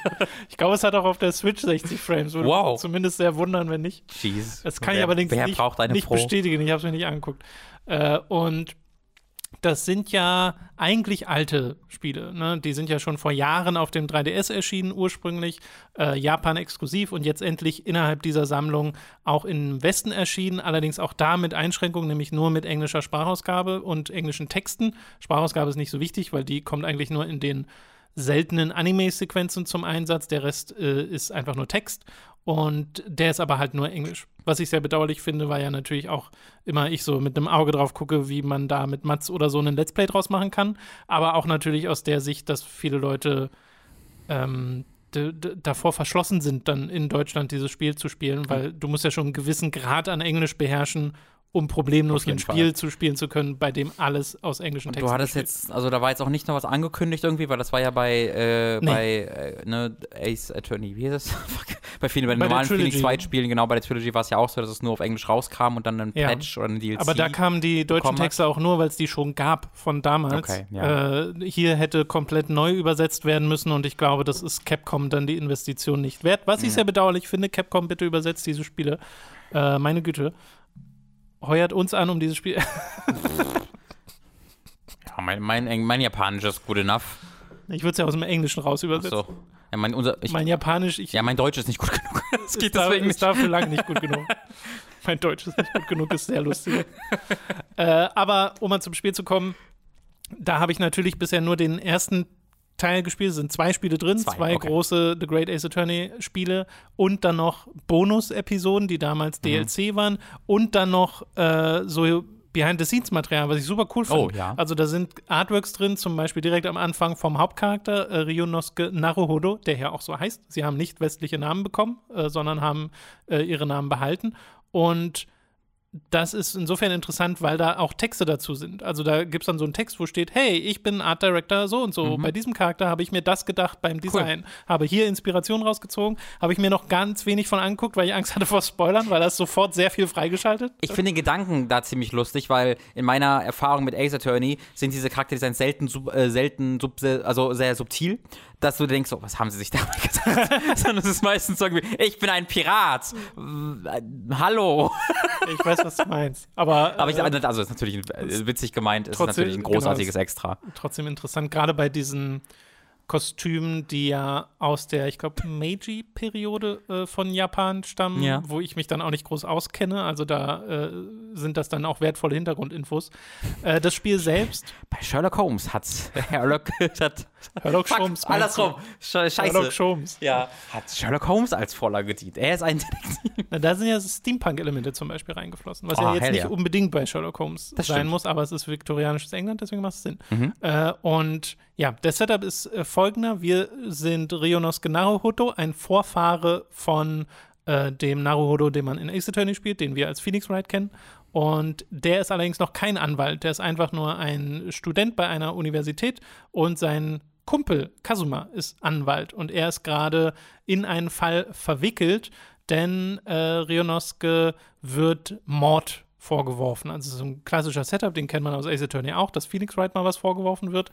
Ähm, er ist nämlich äh, mit einer, einer, Schusswaffe erwischt worden. Äh, vor ihm war die Leiche eines seiner äh, Professoren. Klassiker. Und das wird dann ihm vorgeworfen. Mhm. Und da gibt es dann natürlich ganz viel drumherum, weshalb dem dann nicht so ist. Mhm. Äh, und der Kasuma soll eigentlich erst ein Anwalt sein. Durch bestimmte Voraussetzungen verteidigst du dich dann aber selbst. Aber du bist, wie gesagt, kein Anwalt. Du merkst dann erst, dass du einer werden willst im Laufe des mhm. Spiels, so nach dem Motto. Äh, und äh, dann fängt es sofort an. Die erste Episode ist sofort eine Gerichtsverhandlung. Also mhm. gar nicht groß was davor, mhm. äh, was jetzt auch klassisch Ace Attorney ist. Und die geht, die erstreckt sich. Also es gab in dieser ersten Episode zweimal ein Fortsetzung folgt, äh, was immer so passiert, wenn so eine Episode sich teilt, wenn, wenn so ein, ein großer kommt, so oft, genau ne? so ein großer Chunk passiert ja. ist und dann kommt so dieses oh to be continued und dann äh, wirst du aufgefordert zu speichern und machst weiter. Also allein für die erste Episode habe ich, glaube ich, schon fünf Stunden gebraucht oder so. Mhm. Was halt krass ist, weil normalerweise. Also heißt das ja nur die für die Gerichtsverhandlung fünf Stunden? Nur für die Gerichtsverhandlung, ja. Jesus. Es war eine einzige Gerichtsverhandlung. Und danach äh, hast du eine Episode, die ist dann gar keine Gerichtsverhandlung, sondern die ist ausschließlich eine Investigation. Mhm. Äh, und da findet alles darin statt. Und da kommen dann auch so langsam die neuen Gameplay-Elemente dazu, weil diese erste Verhandlung ist relativ klassisch. Mhm. Da ist, glaube ich, noch so mit das Spannendste, dass halt mehrere Leute im Zeugenstand stehen äh, und du dann so Sachen machen kannst, wie während eines Kreuzverhörs deine Aufmerksamkeit auf die andere Person zu lenken, weil die gerade reagiert hat auf etwas, das okay. die andere Person gesagt hat. Ja. Äh, und das ist dann interessant. Alles bis dahin schon sehr gut geschrieben, super unterhaltsam, super lustig. Die Animationen sind fantastisch, weil Rionoska am Anfang halt sehr nervös ist und dann äh, so sehr zittrige Augen hat oder zum Beispiel so Sachen macht wie dieses, was jeder eigentlich aus Ace Attorney kennt, dieses, oh. er schlägt seine Hände mhm. auf die Tischplatte ja. und dann kommt ja dieser Rums. Ja. Und das ist immer so, wenn du eine Aussage machst ja. und gerade was feststellen willst. Und bei ihm kommt einfach nur so ein feuchtes Klatschen und er guckt so verwirrt auf seine Hände, als, als ob er nicht weiß, warum das nicht funktioniert. Das ist great. Das ist hervorragend. Ja, hervorragend. Und auch wenn er das erste Mal Einspruch macht, dann wird ja. das natürlich inszeniert richtig. Stiche ich ins Auge aus. Äh, äh, und das macht richtig Spaß. Und äh, die zweite, die Investigation, da lernt man dann Herlock Sholmes kennen. Äh, da sind dann diverse Plot-Dinge passiert, die ich jetzt mal nicht nennen will, die allerdings auch nicht, also ich könnte sie quasi nennen, weil es macht im Wesentlichen eine extreme Parallele zu Ace Attorney 1. Okay. Äh, und zwar, glaube ich, auch mit sehr, dem Buddy? sehr bewusst. Nee, nicht mal okay. unbedingt mit dem Buddy, sondern auf andere Dinge bezogen. Aber wie gesagt, ich will jetzt nicht groß spoilern. Ja. Äh, Weil es ja sicherlich auch Leute gibt, die Great Ace Attorney spielen werden, die Ace Attorney 1 nicht gespielt sure. haben. Äh, und in dieser Investigation-Phase hast du dieses typische, du kannst dich in Gebieten umgucken, hast einen Cursor, mit dem du dir Gegenstände Mhm. anschauen kannst, alles unter die Lupe nimmst, hast auch äh, einen anderen Charakter an deiner Seite, der dir hilft und Herlock Sholmes bringt dann ein neues Gameplay-Element rein, nämlich seine eigene Deduktion. Äh, und er ist halt einer, der, der hat schon Stories, die über ihn geschrieben wurden. Also er hat so einen ähm, jemanden, der seine Biografie schreibt und der veröffentlicht halt Sachen über ihn in den Zeitungen. Deswegen kennen viele Leute Ist das ihn hier nicht schon. Watson einfach oder wurde das einfach gar nicht das genau ist Dr. gesagt? Wilson. Entschuldigung, Robin, das ist was ganz anderes. Ist das nicht ein Affe? Und äh, der äh, Herlock Sholmes ist insofern lustig, weil er ist schon jemand, der Deduktionsfähigkeiten hat, aber immer korrigiert werden muss. Okay. Also er sieht, ihm fallen bestimmte Sachen auf, aber er zieht dann die falschen Schlüsse. Oh, das ist ja super. Das ist exakt der Witz, den man immer über den ganzen Mind Palace Bullshit und Ja, so macht. Ne? so ein bisschen. Ja, hervorragend. Und äh, so funktioniert das hier auch. Diese Deductions sind großartig inszeniert, wirklich dieses äh, Herlock Sholmes macht so eine Aussage, schnipst dann einmal, zeigt in eine Richtung, die Kamera geht in die Richtung, in die er zeigt, ein Spotlight äh, geht auf den Charakter, auf den er zeigt und er erklärt etwas über den und die, wie die Kamera sich da bewegt, ist auch super toll und die Musik im Hintergrund ist auch toll. Alles halt dieses Orchestrale. Ja. Ähm, und seine Sachen sind halt falsch. Also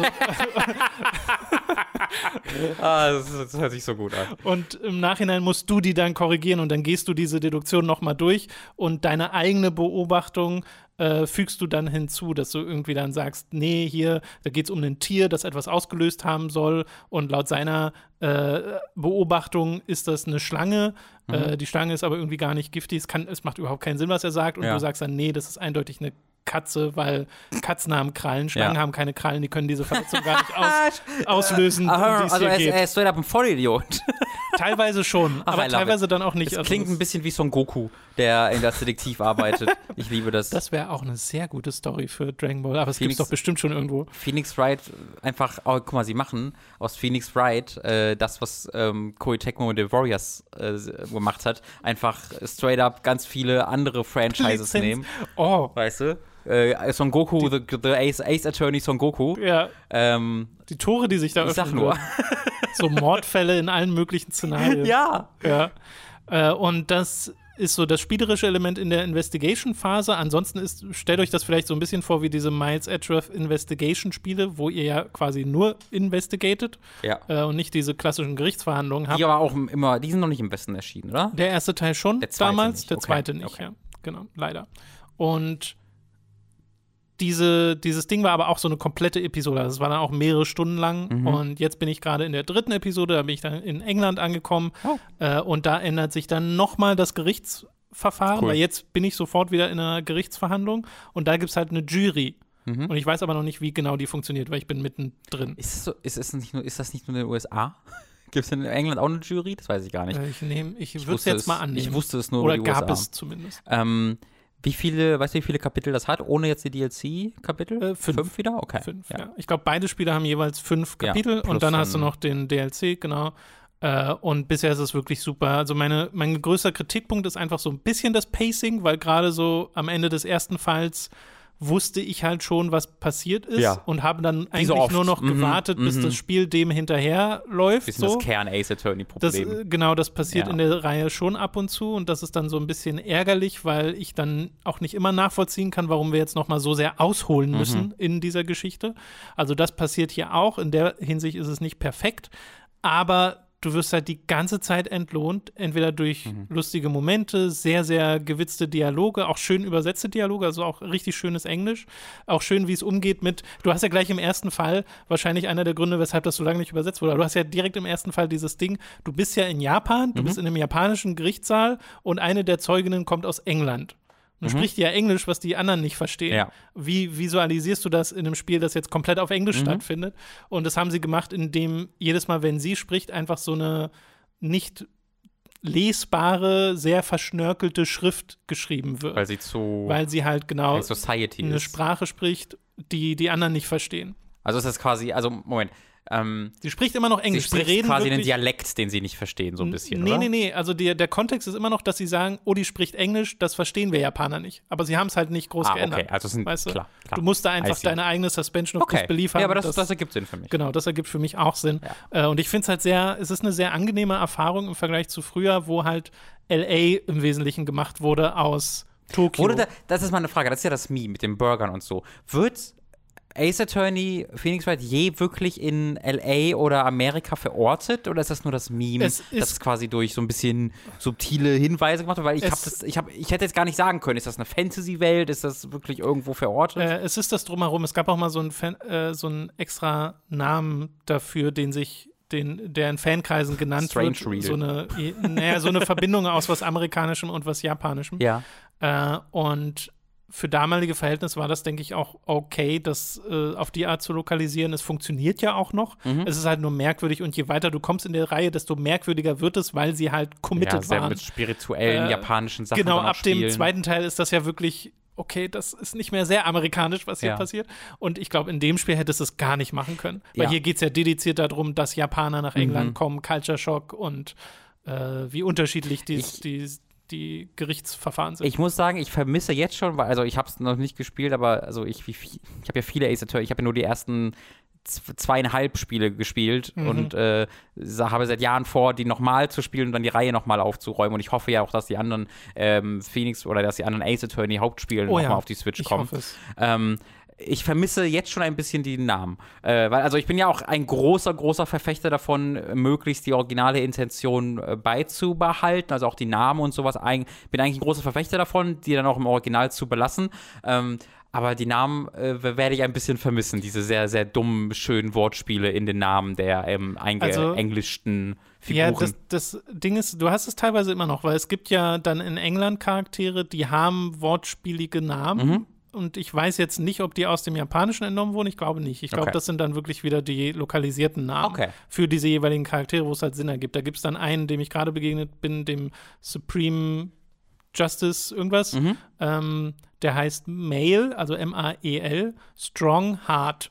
Mhm. Also männliches, starkes Herz, guess. Oh, ja, ja, Male Strong. Heart, Ja. weiß ich nicht so 100%, ob das der Witz sein soll, aber äh, ansonsten sind ja die japanischen Namen oft auch Witze, sie gehen halt nur über unseren, also wir verstehen sie einfach nicht. Aber Naruhodo ist ja auch das, was man im, äh, im Japanischen sagt für, ah, okay, verstanden.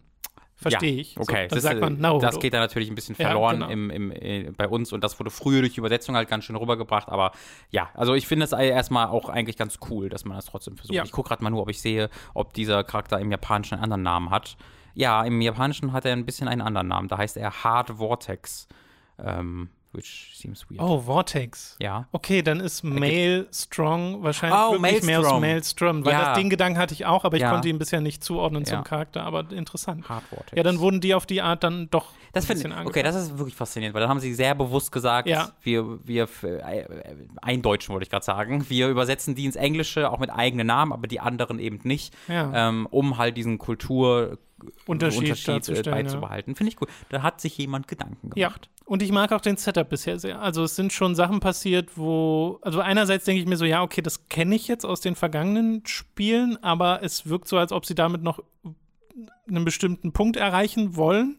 Äh, und es ist halt so dieses, ne, ich bin jetzt knapp zehn Stunden drin und habe das Gefühl, jetzt fängt eigentlich erst so der Kern des Spiels an, Ja. nämlich, dass ich halt in England bin, äh, aber habe trotzdem schon sehr, sehr schöne Sachen erlebt und sehr, sehr lustige Sachen erlebt. Äh, und das ist so ziemlich genau das, was ich mir erwartet hatte davon.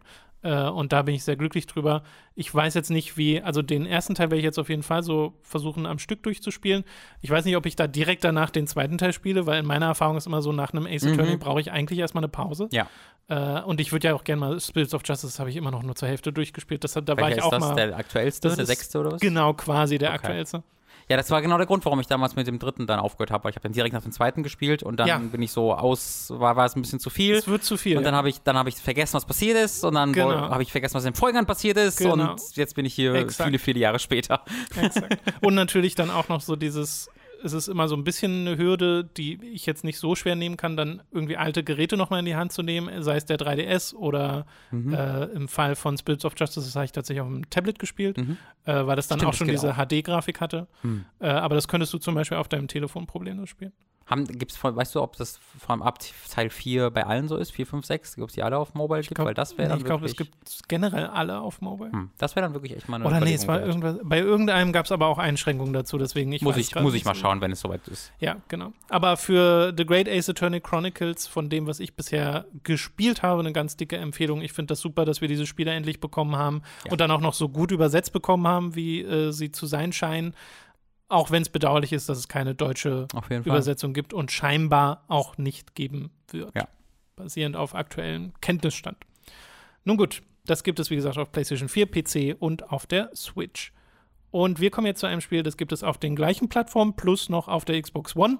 Äh, kostet 70 Euro, nämlich Samurai Warriors 5. Da haben wir ja schon äh, hingewiesen auf deine Review, die erschienen ist, auf äh, Hooked. Mhm. Und äh, du kannst ja noch mal kurz zusammenfassen, Genau. was so der, das Fazit ist. Da ist ein 15-Minuten-Video knapp, was Genau. ausführlicher das alles nochmal beschreibt. Aber ich wollte es mir nicht nehmen lassen, auch hier nochmal drüber zu reden, auch weil ich nochmal ein bisschen noch weiter gespielt habe. Also ich habe natürlich für das Review schon sehr, sehr viel gespielt, ähm, habe aber seitdem nochmal ein bisschen weiter gespielt, ähm, weil es für mich das perfekte ähm, äh, Spiel ist, um halt Kopf auszuschalten und äh, sich zu entspannen ein bisschen. Ähm, obwohl ich auch in dem Test so ein bisschen den Punkt mache, dass es ein durchaus komplizierteres Spiel sein kann, als man dem irgendwie wirklich gewähren möchte, wenn man es auf den ersten Blick sieht. Ja, du Ähm, kannst jetzt nicht im kompletten Leerlauf spielen. Nee, genau, du, also das, das, du kommst so langsam dahin, wenn du da reinkommst. Aber ich glaube, Ja. viele Leute werden erstmal ein bisschen erschrocken sein, wenn sie sowas starten und halt erwarten, hier ist äh, Nonsens und dann sind sie plötzlich Game Over, weil sich die Mission während der Mission gewechselt hat und plötzlich habt ihr nie darauf geachtet, dass jemand auf der anderen Seite der Map gestorben ist oder hast du nicht gesehen.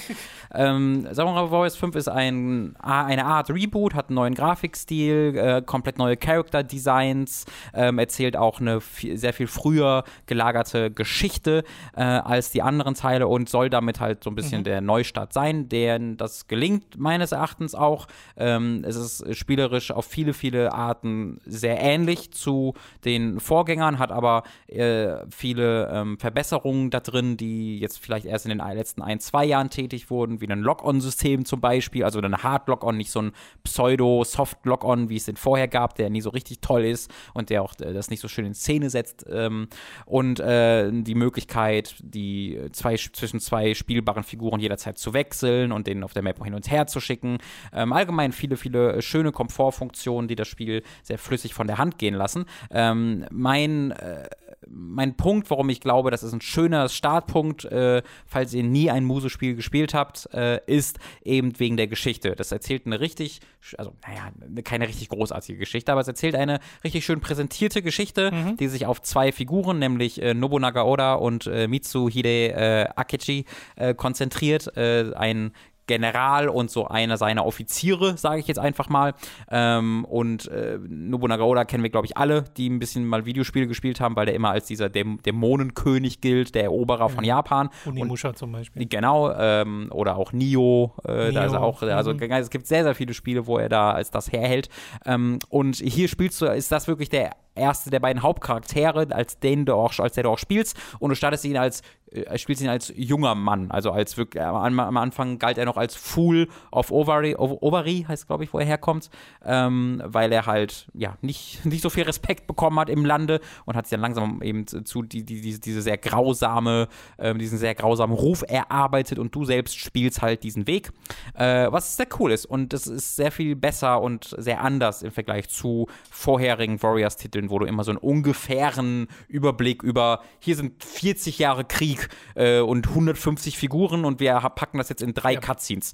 Völlig unverständlich, wenn du da nicht selbst ordentlich Arbeit reinsteckst. Das ist hier sehr, sehr, sehr, sehr viel besser. Und ich finde, das äh, leitet einen so wunderbar schön durch diese Kampagne durch, durch die zwei Kampagnen, die es gibt, mit vielen Extra-Missionen nebenbei, wo du dann so Traum, also das wird, ähm, wurde früher Traumepisoden genannt, wo du quasi alternative ähm, äh, Handlungsstränge erlebst. Ja, also in, im echten Leben ist hier ungefähr das passiert. Also dieser General hat gegen diesen General gewonnen und das hast du auch vorher so gespielt und jetzt spielst du den anderen General und kannst Okay. diese Schlacht hier gewinnen und Cool. das, dann packen wir ein paar Zwischensequenzen drumherum. Genau, das ist tatsächlich richtig cool. Äh, die spiele ich gerade und dann gibt es auch noch Nebenaufgaben, die ich, äh, Nebenmissionen, äh, die ich bisher noch nicht gespielt habe, die ich jetzt auch so ein bisschen nachhole. Äh, und da steckt halt wirklich, wirklich, wirklich, wirklich viel drin. Äh, man kann viele Dutzend Stunden damit Spaß haben und wenn man sie auf, sich auf die Mission Missionen, die Hauptmission, also die zwei Kampagnenstränge konzentriert.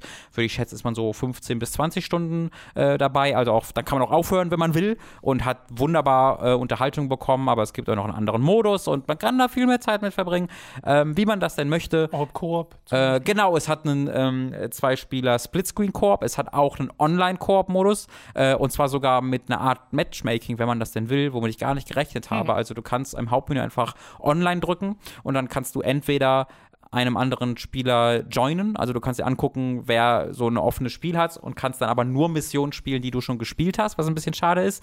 Aber du kannst umgekehrt auch einfach dein Spiel aufmachen und sagen, ich will jetzt diese Mission spielen und dann musst du halt gucken, ob jemand dir joint. Ähm, und, oder natürlich, du kannst einfach einen Freund einladen, wenn du das willst. Ja. Äh, und also du hast ja alle Möglichkeiten eigentlich, das im, im Mehrspielermodus zu spielen, ähm, was auch eine wunderbare Erfahrung ist und äh, wunderbar funktioniert. Ähm, ja, wie gesagt, ausführlicher wird es in dem, äh, in dem Genau. äh, Video. Ich kann leider nichts jetzt groß über die Switch-Version sagen. Ich habe äh, damals One Piece Pirate Warriors 3 auf der Switch gespielt. Das hat gut funktioniert und auch Hyrule Warriors 1 funktioniert ja gut. Bei zweiten Teil gibt es ein bisschen äh, Abers noch dabei. Ähm, könnt ihr euch einfach die Demo runterladen und gucken, ähm, wie, ob es euch gut genug gefällt. Äh, ich persönlich würde dieses Spiel allgemein sehr empfehlen, falls ihr denn ein Interesse habt, mal in dieses äh, Genre reinzugucken äh, und es noch nicht gemacht habt. Ja. Also nicht von der 5 abschrecken lassen, sozusagen. Genau, es ist wirklich eine Art Neustart. Genau, okay. Schön. Wir kommen zu einem Spiel, das wir auch im Stream gespielt haben, nämlich The Ascent. Das haben wir auch im Koop äh, gezockt, dort äh, für nur so eine Stunde ungefähr. Das gibt es auf der Xbox One, der Series und dem PC für 30 Euro und ist auch im Game Pass enthalten. Äh, du hast es dann noch ein bisschen weiter gespielt. Das ist ja im Kern ein äh, Top-Down-Shooter slash RPG, weil du hast schon wirklich äh, zum einen eine Story mit äh, Dialogbäumen, äh, wo du wirklich mit Charakteren reden kannst, zum anderen sehr viele RPG-Mechaniken, Level-Ups, äh, Ausrüstung, die du dir aussuchen kannst, Skills, die du verteilen kannst und so. Also schon wirklich mehr RPG, als ich dachte, dass es wäre, Ja. als ich aber auch wirklich nur die Trailer kannte. Ich habe mich ja nicht groß mit dem Spiel beschäftigt vorher. Äh, wie fandest du es denn, als du jetzt noch ein bisschen weiter gespielt hast oder auch generell? Ja, äh, ich finde es ziemlich gut. Ich, äh, es hat jetzt geholfen, es nochmal auch nochmal alleine weiterzuspielen, weil es halt so viele Systeme und ähm, also es hat so eine offene Welt, die auf den ersten Blick extrem unübersichtlich ist und eine der schlechtesten Maps, die ich wirklich seit langer Zeit im Videospiel gesehen habe, die fast völlig unbrauchbar ist. Äh, zumindest bist du dann mal wirklich, also ich musste wirklich fünf Minuten damit verbringen, mal dediziert zu versuchen zu verstehen, okay, dieser Knopf macht jetzt hier das, ich kann das. Und dann habe ich ungefähr verstanden, was sie mir zeigen wollen, aber sie ist wirklich immer nur noch grob benutzbar. Ähm, und da, da ist es dann natürlich gerade bei einem Koop-Spiel, wenn du zu zweit rumrennst, dann nochmal extra schwer, da dann so wirklich äh, sich die- so, so die Ruhe zu haben und die Zeit zu nehmen, um das halt äh, zu wirst, verstehen. Genau, du wirst Am viel Anfang. aufgehalten durch Tutorials, die dann aber trotzdem nicht alles wirklich Mhm. gut erklären und dann hast du ganz viele Stats, die nur halb erklärt sind. Deswegen bin ich da froh, dass ich mir die Zeit dann nochmal genommen habe, es auch im Einzelspieler zu spielen, auch weil ich herausfinden wollte, macht es überhaupt Spaß alleine? Ähm, oder ist das ein Spiel, was sich komplett trägt, dadurch mit zwei bis vier Leuten durch die Gegend zu sprinten äh, oder zu joggen und alles rumherum äh, spratzen zu lassen? Aber ja, macht Spaß. Äh, ich, hab, ich hatte damit Spaß. Ähm, weil ich finde, dass A, das grundsätzliche Kampfsystem gut funktioniert. Also das Ballern auf Gegner äh, hat, ein, hat eine schöne Balance zwischen ähm, Schwierigkeitsgrad und Trefferfeedback. Das heißt, das Trefferfeedback ist äh, krass und spratzig, aber auf der anderen Seite nicht so, dass jeder Gegner sofort explodiert und weggeballert wird, äh, sondern du selbst musst vielleicht sogar ab und zu mal in Deckung gehen, äh, zumindest aber weg, äh, also rückwärts rennen und nach vorne schießen, wie man das von vielen äh, dieser Spiele äh, gut kennt. Du musst so ein bisschen überlegen, welche Waffe ist jetzt hier wirklich die beste. Es gibt dann mechanische Gegner, die gegen Energiewaffen sehr viel anfälliger sind als gegen ballistische Waffen. Ähm, und da musst du dann wirklich mal ein bisschen taktisch auch agieren. Und das hat mir ähm, richtig, richtig äh, Spaß gemacht. Wo ich mir noch nicht so sicher bin, und das war ja auch ein Ding, wo, wie ich dann im Livestream, wo, glaube ich, beide ein bisschen überrascht von waren, ist, wie, wie offen dieses Spiel dann tatsächlich gebaut ist. Das heißt, du kommst nicht nur immer wieder zurück in eine Hub-Area, wo du dann Sidequests annimmst und in Shops gehst und wie irgendwie versuchst zu verstehen, was Sehr komplex, wie alles zusammenhängt. komplex genau. gebaute Cyberpunk-Stadt. Wirklich, ja. Und wie gesagt, mittlerweile habe ich das so einigermaßen Ja. geschafft, aber du musst da wirklich ja, Zeit investieren, um äh, Ja. das zu verstehen. Und äh, man ist dann sehr geneigt dazu, frustriert, die Hände in die Luft zu werfen und zu sagen, was ist das? Ähm, es ist aber nicht nur das, dass du dann von da aus in die linearen Level gehst, sondern es hängt wirklich alles zusammen. Ähm, und es ist alles ähnlich offen. Das heißt, du hast eine Hauptmission meinetwegen, wo du irgendeine Maschine rebooten musst. Und dann rennt, äh, da habe ich mir vorgestellt, dass du dann halt in ein lineares Level gehst oder in einen Dungeon gehst, äh, der dann zu dieser Maschine führt. Aber auch diese Hauptmissionen sind eingebunden in ebenso offene Gebiete, wo du auch in andere Richtungen laufen kannst, oftmals. Das heißt, du bist dann meine, du bist dann in irgend, du rennst in ein anderes Gebiet rein, wo auch eine Ladezeit zwischen ist. Aber dieses Gebiet ist jetzt nicht einfach nur das Gebiet für diese Hauptmission, sondern in diesem Gebiet kann es gut sein, dass es dann noch eine kleine Ortschaft gibt, wo es wiederum Nebenquests gibt. Oder du kannst, ähm, du musst irgendwie rechts entlang laufen zur Hauptmission und dann in eine Tür rein, um da irgendwas zu rebooten. Du kannst aber auch an der Tür, an der Tür, Tür vorbeirennen und da sind dann plötzlich Gegner, die, die zehn Level mehr haben, ähm, weil da irgendwie noch eine Treasure Chest versteckt ist oder sonst irgendwas. Also ähm, das bin ich, das habe ich mir nicht erwartet. Das ist, also, da, also ich fühle mich dadurch immer an sowas wie äh, Elex, Gothic Risen erinnert, wenn plötzlich so hardcore überlevelte Gegner aus dem Nichts irgendwo stehen und mir so ein Level gaten dadurch, also so ein, eine Umgebung dadurch äh, gaten. Ähm, und das habe ich mir nicht erwartet durch dieses Spiel, aber das macht sehr oft. Und das mag ich auf der einen Seite sehr, auf der anderen Seite bin ich, ist es mir aber auch schon oft passiert, dass ich dann wirklich vor den Kopf gestoßen wurde. mir dachte, wo bin ich denn jetzt? Muss ich hier gar nicht hin? Oh Gott, warum sind die Gegner Level 20? Und dann hauen die dich wirklich Ja, mit zwei so Schüssen weg. Versehentlich passiert dann. Weil es versehentlich passiert, genau. Ich bin aber auch, also bei mir ist das auch so ein Ding, ich mag das zum Beispiel wesentlich lieber als Level Scaling, Oh ja. weil Level Scaling lässt alles so ähm, egal wirken, was ich so erreicht habe im Mhm. Spiel, wenn alles mit mir mitlevelt. Äh, und deswegen finde ich es eigentlich ganz cool zu sagen, okay, hier ist noch so ein Gebiet, oh shit, hier komme ich ja noch gar nicht klar. Da komme ich mal später wieder. Ich frage mich, ob sie das Level-Scaling auf der anderen Seite machen, dass quasi niedriglevelige Gegner ein bisschen mitscalen zumindest, denn ich war für eine, musste für eine Sidequest mal zurück zu dem Ort, wo wir in dem Livestream waren, also dem Ja, ersten Gebiet ja. wirklich.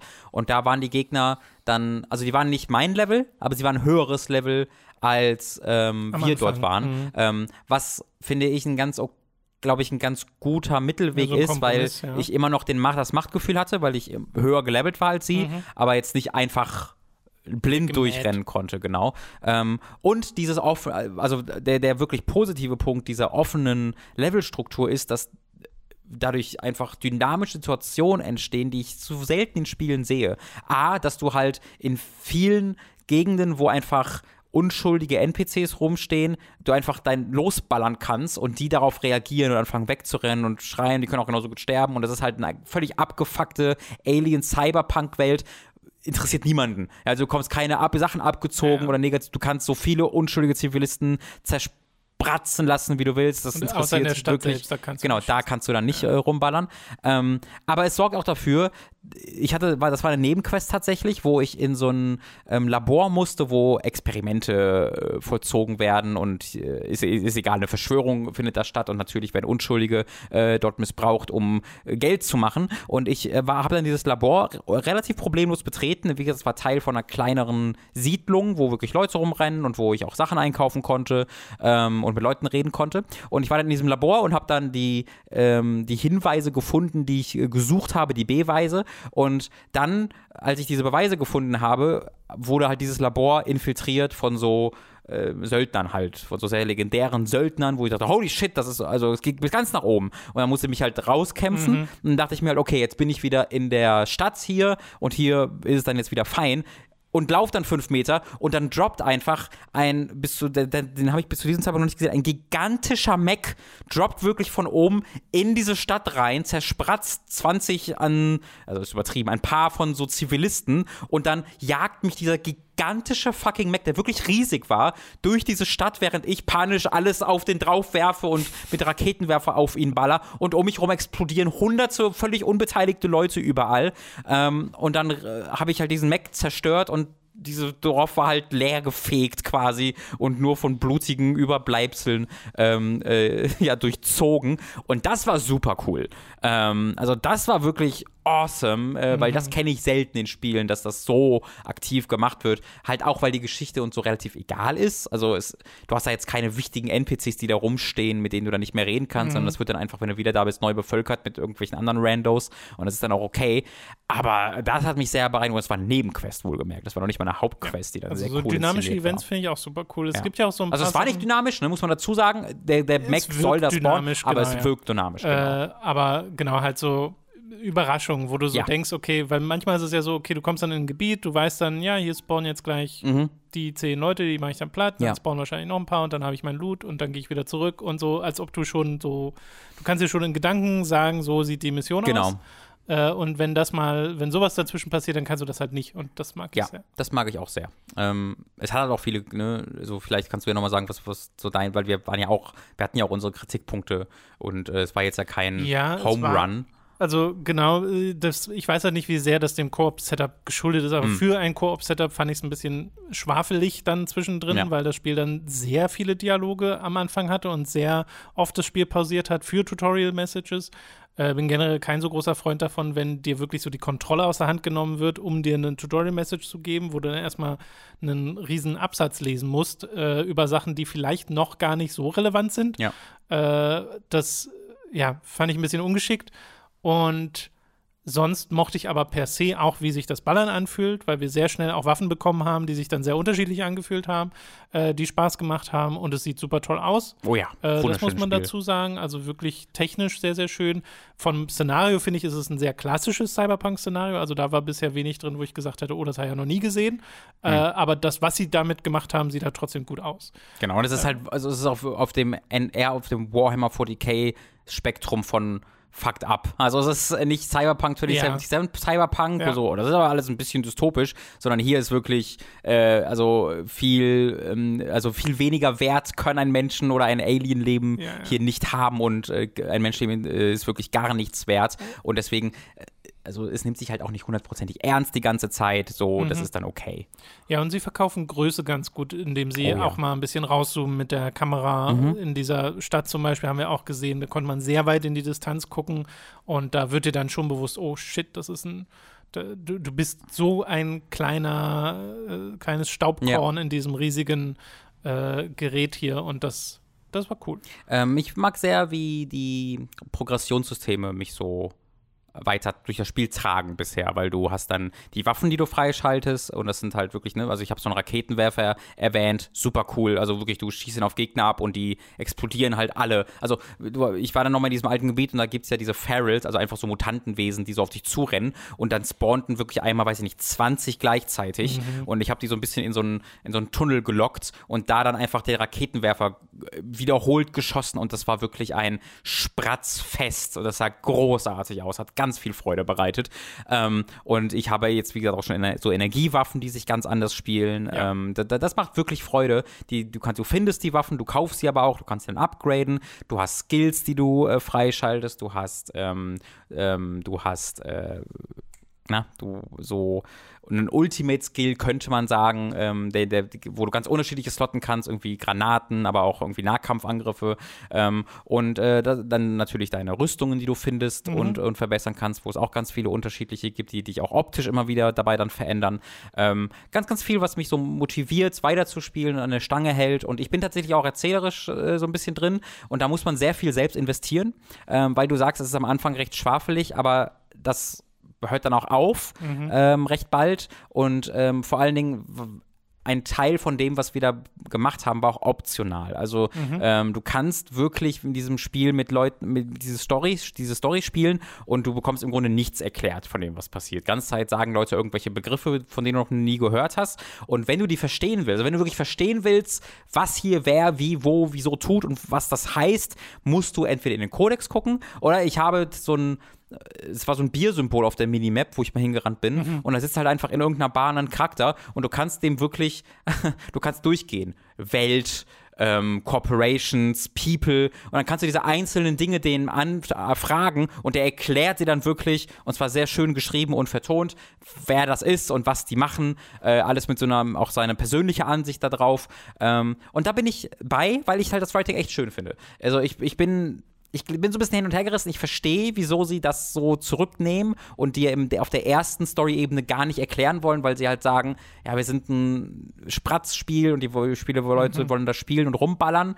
Ähm, andererseits mag ich aber diese Welt, ich tatsächlich mag die sehr gern, die sie gebaut haben und würde gerne noch mehr naja, Mass Effect ist zu viel, ja, aber so ein bisschen mehr in diese Richtung, dass alles ein bisschen relevanter ist bei, für das, was ich tue und ich nicht einfach nur ganze das, Zeit ähm, Lore lesen müsste, um mehr darüber zu erfahren. Das Ding ist, ähm, es gibt es gibt ja in der Geschichte der Rollenspiele diese zwei Richtungen durchaus, wo die Spiele optisch eigentlich sehr ähnlich aussehen, aber spielerisch was sehr anderes sind. Und mhm. da sind die Diablo-Likes und die Spiele, die so sind wie Baldur's Gate, mhm. die Infinity mhm.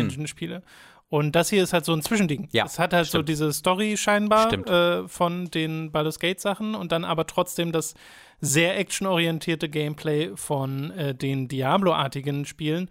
Äh, und es gibt eigentlich genau diesen Grund, weshalb das eher nicht so viel gemischt wird, weil mhm. das spielerisch sehr aufeinander ja. trifft, weil nämlich das eine ist sehr flow-getrieben, sehr geschwindigkeitsabhängig und das andere ist eher so, nee, ich nehme mir Zeit und oh ja. äh, tauche hier ein. Äh, und ich glaube, deswegen ist das, was du sagst, von wegen, da muss man selbst investieren, mhm. schon der richtige Gedanke, dass da auch der Wille da sein muss, mhm. ähm, sich da. Und wenn nicht, dann, wenn nicht, dann muss er halt bereit sein, so, so einfach dieses Zeug zu skippen kannst du auch jederzeit und einfach Lust zu ballen und dann wirst du auch genug Spaß haben. Ähm, aber auch dann musst du mhm. halt die Zeit investieren, so ein bisschen, okay, wann wo muss ich hier jetzt lang, was heißt das? Es ist auch nicht immer ganz klar. Also, das merkst du mal wieder, dass es dann doch ein kleineres Team ist, das jetzt nicht alle, alle Eventualitäten irgendwie abgedeckt hat oder nicht äh, jeden Gedanken des Spielers so voraussehen ja. konnte, weil es gab so ein Problem, wo ich dann googeln musste, wo ich eine Side ich habe dann irgendwie fünf, sechs Sidequests angenommen, die wie gesagt auch schon oft ganz gut inszeniert sind mhm. und habe dann einfach geguckt, okay, was ist das Recommended Level? Weil dort wirklich, ich habe irgendwie eine Sidequest auch schon angenommen, die irgendwie für Level 22 gemacht ist, ich bin Level 10. Ich muss einmal angepupst werden und ich falle tot um. Mhm. Ähm, deswegen äh, habe ich das so ein bisschen danach sortiert und ich hatte halt eine, eine Quest bekommen, die Recommended Level 2 hatte. Ja gut, dann mache ich die jetzt natürlich. Ähm, und bin dann äh, dem Wegpunktsystem dahin ge gefolgt, wo ich hin muss. Ähm, es gibt übrigens auch ein Fast-Travel-System, was dann, sich dann freischaltet, okay. was du an bestimmten Punkten benutzen kannst, was sehr hilfreich ist. Äh, und bin dann diesem Punkt, diesem Wegpunktesystem gefolgt und bin dann zu einer Tür gekommen, die ich erst nicht öffnen konnte. Die konnte ich dann hacken. Dann ist sie aufgegangen aber du musst halt die X-Taste halten, das steht dann da, X halten, um dieses zu, zu enter. Aber das wurde mir nicht angezeigt. Und ich konnte einfach nicht rein. Und der Wegprogramm hat gesagt, du musst hier rein. Und dann, dann muss ich dann googeln und da stand dann, ja, das ist ein Areal, das sich durch die Hauptquest freischaltet. Erst ein, zwei, also Level später, als ich jetzt bin. Obwohl halt in der Sidequest steht Recommended Level 2 kannst du in dieses Gebiet wow. erst rein, was du in der Hauptquest ja, freischaltest, ja, ja. wenn du Level 12 bist oder Level 10 bist oder so. Ähm, und solche Sachen sind halt scheiße. Äh, und die sind halt voll dem, der, der Größe des Teams ähm, geschuldet, denke ich. Äh, und das gibt's halt immer mal wieder. Also es gibt mhm. immer wieder Punkte, wo ich Sachen nicht verstehe. Und es gab auch schon mal einen Punkt, wo einfach das Level nicht äh, geladen hat. Und ich hatte eine schwarze Schlucht vor mir. ich sollte aber da drüber und dachte mir, oh, muss ich no. irgendwas, muss ich eine Maschine rausfahren lassen? Nee, Level einfach nicht geladen. Muss ich Spiel neu starten, dann war das Level da. Ähm, und sowas gibt's immer wieder. Das ist ist recht buggy. Äh, vielleicht also, man könnte also noch ein bisschen warten. Ich bin aber angetan. Also ich hätte nicht gedacht, dass mir das so zusagt und dass ich dann vor allen Dingen auch die Welt so mag und dass es grafisch so gut aussieht. Der Soundtrack ist hervorragend. Ähm, ich bin gerade noch sehr bereit, die, ähm, die Hindernisse, die mir in den Weg gelegt werden, zu überspringen und mit dem Rest sehr viel ja. Spaß zu haben. Ja, vor allem, wenn es so Momente gibt wie das, was du vorhin meintest ja, mit dem Mech. Das macht total Spaß, gerade die neuen mhm. Level, mhm. die neuen Umgebungen zu sehen. Ich habe auch, ich weiß jetzt auch durch die Erzählung schon, dass es halt sehr viel schönere Umgebungen gibt, wo dann die Elite wohnt, weiter oben. Mhm. Und das wurde bisher so angeteased, dass ich dann doch sehr hoffe, dass ich die dann auch noch zu sehen bekomme, ja. weil darauf, also das könnte ich kaum erwarten, mit dieser Grafikpower und dieser Inszenierung das zu sehen. Ähm, ich äh, glaube, da, da kann, da steckt ein richtig schönes Spiel hinter, das sich ein bisschen zu sehr versteckt, wie gesagt. Aber ähm, ich bin angetan und äh, werde das, ähm, cool. wenn ich die Zeit finde, auch noch weiterspielen ja. wollen.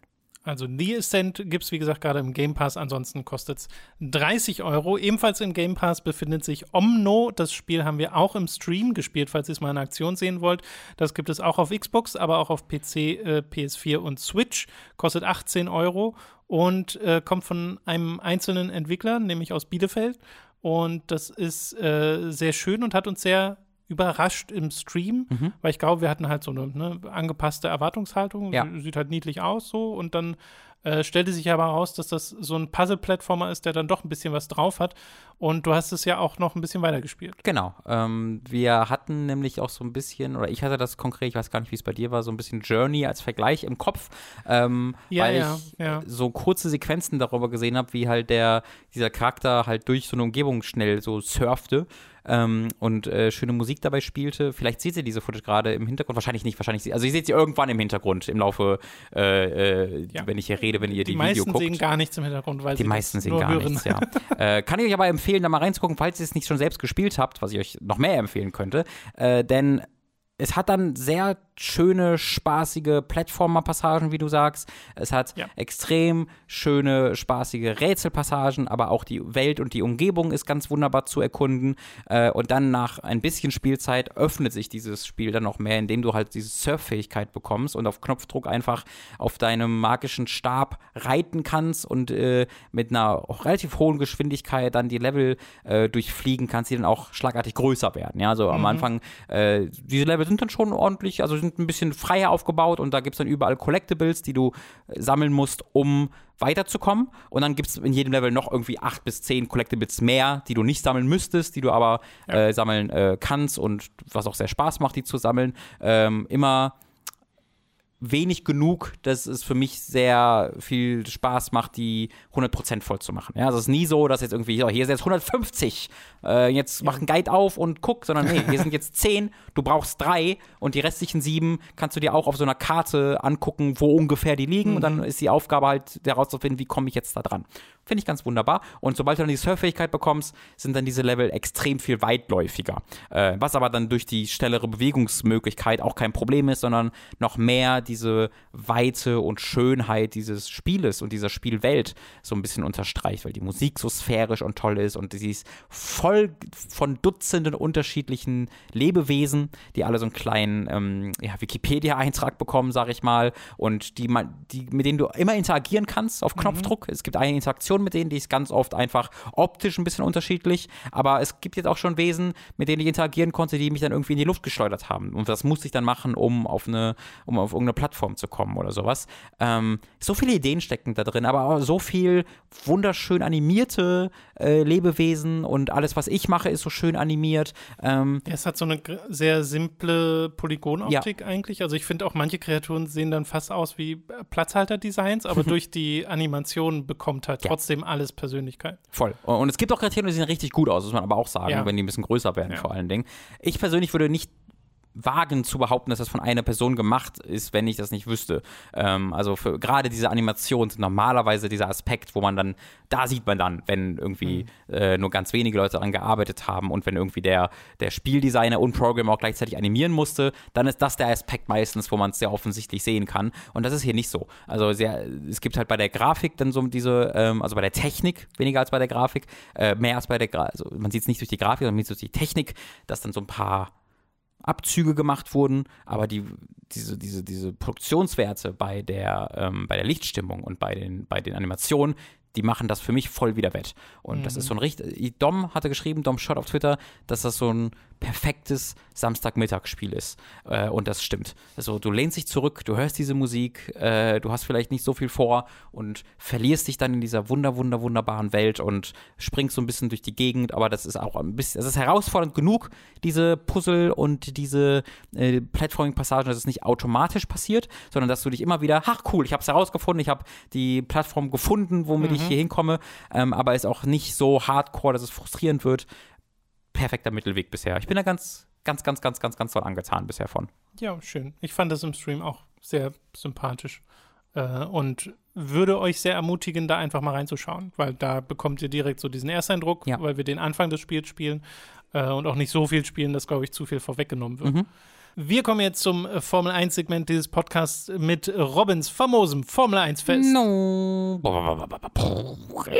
Ich habe nur etwas mit Vettel gelesen. Das ist etwas je. einer der seltenen Fälle, dass mal eine F1-News rausbricht aus äh, im Twitter-Kosmos und die auch bei mir ankommt. Was aber auch daran liegt, dass äh, du jemand bist, der F1 mag im Feed. Mhm. Danny O'Dwyer ist, glaube ich, jemand, Mhm. der F1 mag im Ja. Feed. Und ich habe noch so ein paar andere Leute, die Sehr da schön. auch sehr hinterher sind. kann Deswegen manchmal, manchmal dringt es schon von Podcast zu mir vor, was ich ja lustig finde. Ja, das war ein spektakuläres Rennen in Ungarn. Also Vettel kann ich ja mal kurz erwähnen. Ähm, Ja. Der, also Vettel, Vettel entwickelt sich, hat sich sehr so zum Best Boy entwickelt in den letzten äh, Monaten und Jahren. Der war, also ich fand den so zu Red Bull-Zeiten äh, hatte ich so ein bisschen negativere Gefühle eher zu ihm, aber äh, je älter er wurde, desto besser fand ich ihn. Also äh, ich, ich, ich kenne ich kenn ihn, also früher wurde er für mich so ganz gut dadurch zusammengefasst. Ähm, es gab mal ja noch die Zeit, wo es Grid Girls gab. Also äh, in der Startaufstellung äh, stand vor jedem Auto eine leicht bekleidete junge Frau, die die Startnummer dieses, äh, dieses Autos in die Luft gehalten hat und dann in die Kamera gelächelt hat und äh, die dann äh, einen schönen Po hatte, wo dann die Kamera begeistert äh, von war, der Kameramann und damit dann wir auch, I guess. Äh, und die wurden dann halt irgendwann abgeschafft, weil sich halt Leute gesagt haben, das wirkt sch schlecht.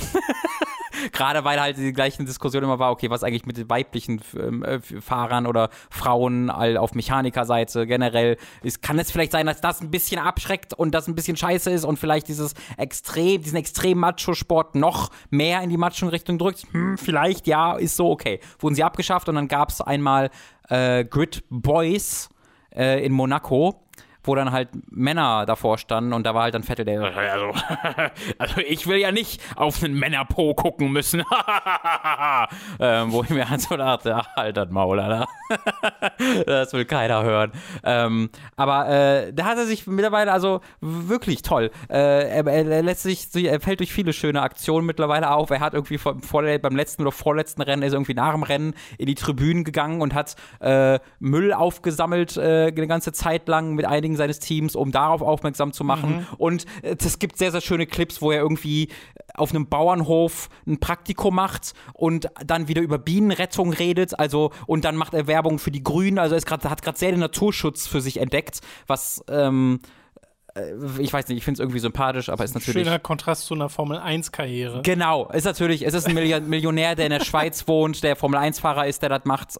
Ne? Aber er kritisiert dann auch die Formel 1 sehr offen so für Ja, Dinge, ja, die sie ja. machen. Äh, und das, also das, das finde ich dann irgendwie grundsympathisch. Aber wie gesagt, er ist Millionär, der in der Schweiz wohnt, wegen Steuergründen. Also äh, so. Aber jetzt fahren sie halt in Ungarn und Ungarn haben ja gerade, sind ja gerade sehr aktiv in den Nachrichten wegen ihren äh, Anti-LGBTQ Plus äh, und ähm, Bewegungen, die dort entstehen von, von äh, höchster Hand in der Regierung unterstützt.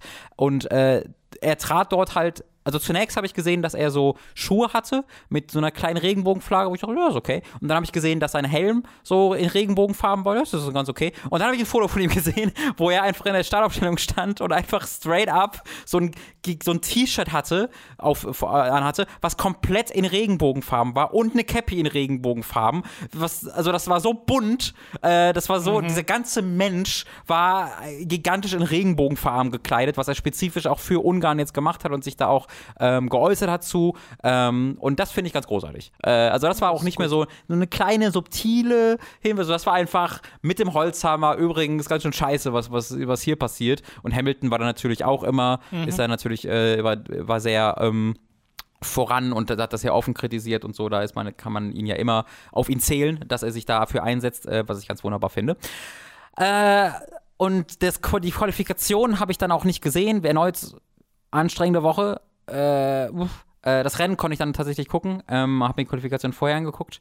Und du erinnerst dich noch so ein bisschen, was letztes Mal passiert ist mit Hamilton und Verstappen und Verstappen, Hamilton hat Verstappen so rausge und ganz viele Leute waren sehr wütend, äh, weil die, glaube ich, oft auch schon vorher sehr wütend aus verschiedenen Gründen auf Hamilton waren und jetzt endlich ihr Outlet hatten, weswegen sie das so richtig mal äh, rauslassen können. Äh, und Hamilton startet auch von der ersten Position, Bottas von der zweiten, Verstappen nur von dritter Stelle und Verstappen hat halt noch WM angeführt, hat aber ja ordentlich eingeboost durch das letzte Rennen, weil er durch Hamilton halt rausgekickt wurde und dann hat Hamilton das Rennen gewonnen. 25 Punkte Vorsprung eingebüßt, hatte dann irgendwie noch, weiß ich nicht, 10 oder sowas um den Dreh rum. Ähm, also immer noch gute Chancen, um führend in die Sommerpause zu gehen. Und dann ging das Rennen los und es hat geregnet vor dem Rennen und auch beim Start des Rennens, äh, was direkt sehr exciting ist. Äh, und dann ging das Rennen los und dann ähm, hat Bottas einen extrem schlechten Start von der zweiten Position gehabt, äh, sofort irgendwie auf die vierte, fünfte Position zurückgefallen und ist dann offensichtlich ein bisschen in Panik geraten und wollte diese Position dann gerne wieder in der ersten Kurve zurückholen und hat eigentlich so eine Aktion gebracht, also wie man das in jeder Multiplayer-Lobby in der ersten Kurve, gerade bei Regen kennt, hat halt so ein bisschen zu spät gebremst und ist dann halt direkt in den Vordermann Lando Norris reingerattert. Lando Norris dann direkt in seinen Vordermann reingerattert, was dann äh, Jos Verstappen war. Und dann hinten sind auch noch, dann ist alles eskaliert. Die erste halt wirklich. Kurve. In der ersten Kurve, genau. Erste Kurve. Es war halt wirklich einfach so Bowling. Also äh, Bottas straight up in Norris rein, Norris straight up in Verstappen rein, Perez wird rausgekegelt davon und dann als zweites auch noch hinten äh, ist das dann noch einem passiert und zwar noch krasser eigentlich, der dann, der hatte Glück, dass vor das Ganze passiert ist, weil dann war die Aufmerksamkeit, Aufmerksamkeit nicht auf ihn, aber ähm, Lance Stroll hat das noch krasser gemacht. Also du siehst einfach, Lance Stroll fährt und merkt so, ah, ich habe ganz vergessen zu bremsen und fährt also an allen vorbei, fährt dann auch so rechts so halb aufs Gras, in, so wie man das wirklich in einer, in einer Multiplayer-Lobby kennt, um so, ah, ich versuche es doch rein und rammt einfach in äh, Leclerc rein, der Leclerc ist irgendwie auf 6. 7. Position, sieht quasi wie vor ihm alle sich rauskegeln, denkt sich so, hell yeah, ist so auf 2. Position und dann kommt er vor rechts so, BAM! Lance Stroll, der oh voll no. in den reinrast und dann natürlich davon die beiden äh, rammen dann noch in mehr raus und dann ist auch Perez raus und so und das Ergebnis ist dann, dass die ganzen Leute, also A, Hamilton unberührt an erster Position, mhm. äh, sehr knapp unberührt und dann ist halt alle, die so auf 14., 15., 16. Position sind, plötzlich 2., 3., 4. Ähm, und Hamilton auf erster Position. Äh, und es war halt dann Norris raus, äh, Leclerc war raus, Bottas war raus und Verstappen war tatsächlich nicht raus, war nur schwer beschädigt. Ähm, und dann gab es Rennerbruch, weil halt alles chaotisch war und dann mussten sie erstmal ähm, die Strecke wieder sauber machen. Dann wurde es aber nochmal sehr interessant, weil es gab Rennerbruch, du konntest Auto reparieren und das war dann irgendwie Viertelstunde, 20 Minuten, weiß ich nicht genau. Und in dieser Zeit ging halt der Regen wieder weg, was erstmal ziemlich scheiße ist. Aber die hatten ja alle ihre Regenreifen noch drauf und dann gibt es halt einen neuen Standing Start. Also das heißt, die sind alle in der Boxengasse, alle noch eben mit ihren Reifen. Mhm. Die hätten die Reifen wechseln können, aber es war nicht so ganz klar und ähm, dann sind sie aus der Boxengasse rausgefahren und zu diesem Zeitpunkt war immer noch der, meist, der Gedanke von den ganzen Leuten, wir fahren auf diesen Intermediate Regenreifen weiter. Äh, und dann haben sie sehr schnell gemerkt, als sie draußen waren, die meisten, nee, das ist viel zu trocken, wir müssen auf die ähm, trockenen Reifen. Und dann hast du halt die Einführungsrunde und dann fahren ja eigentlich alle in die Startaufstellung, das Rennen geht los.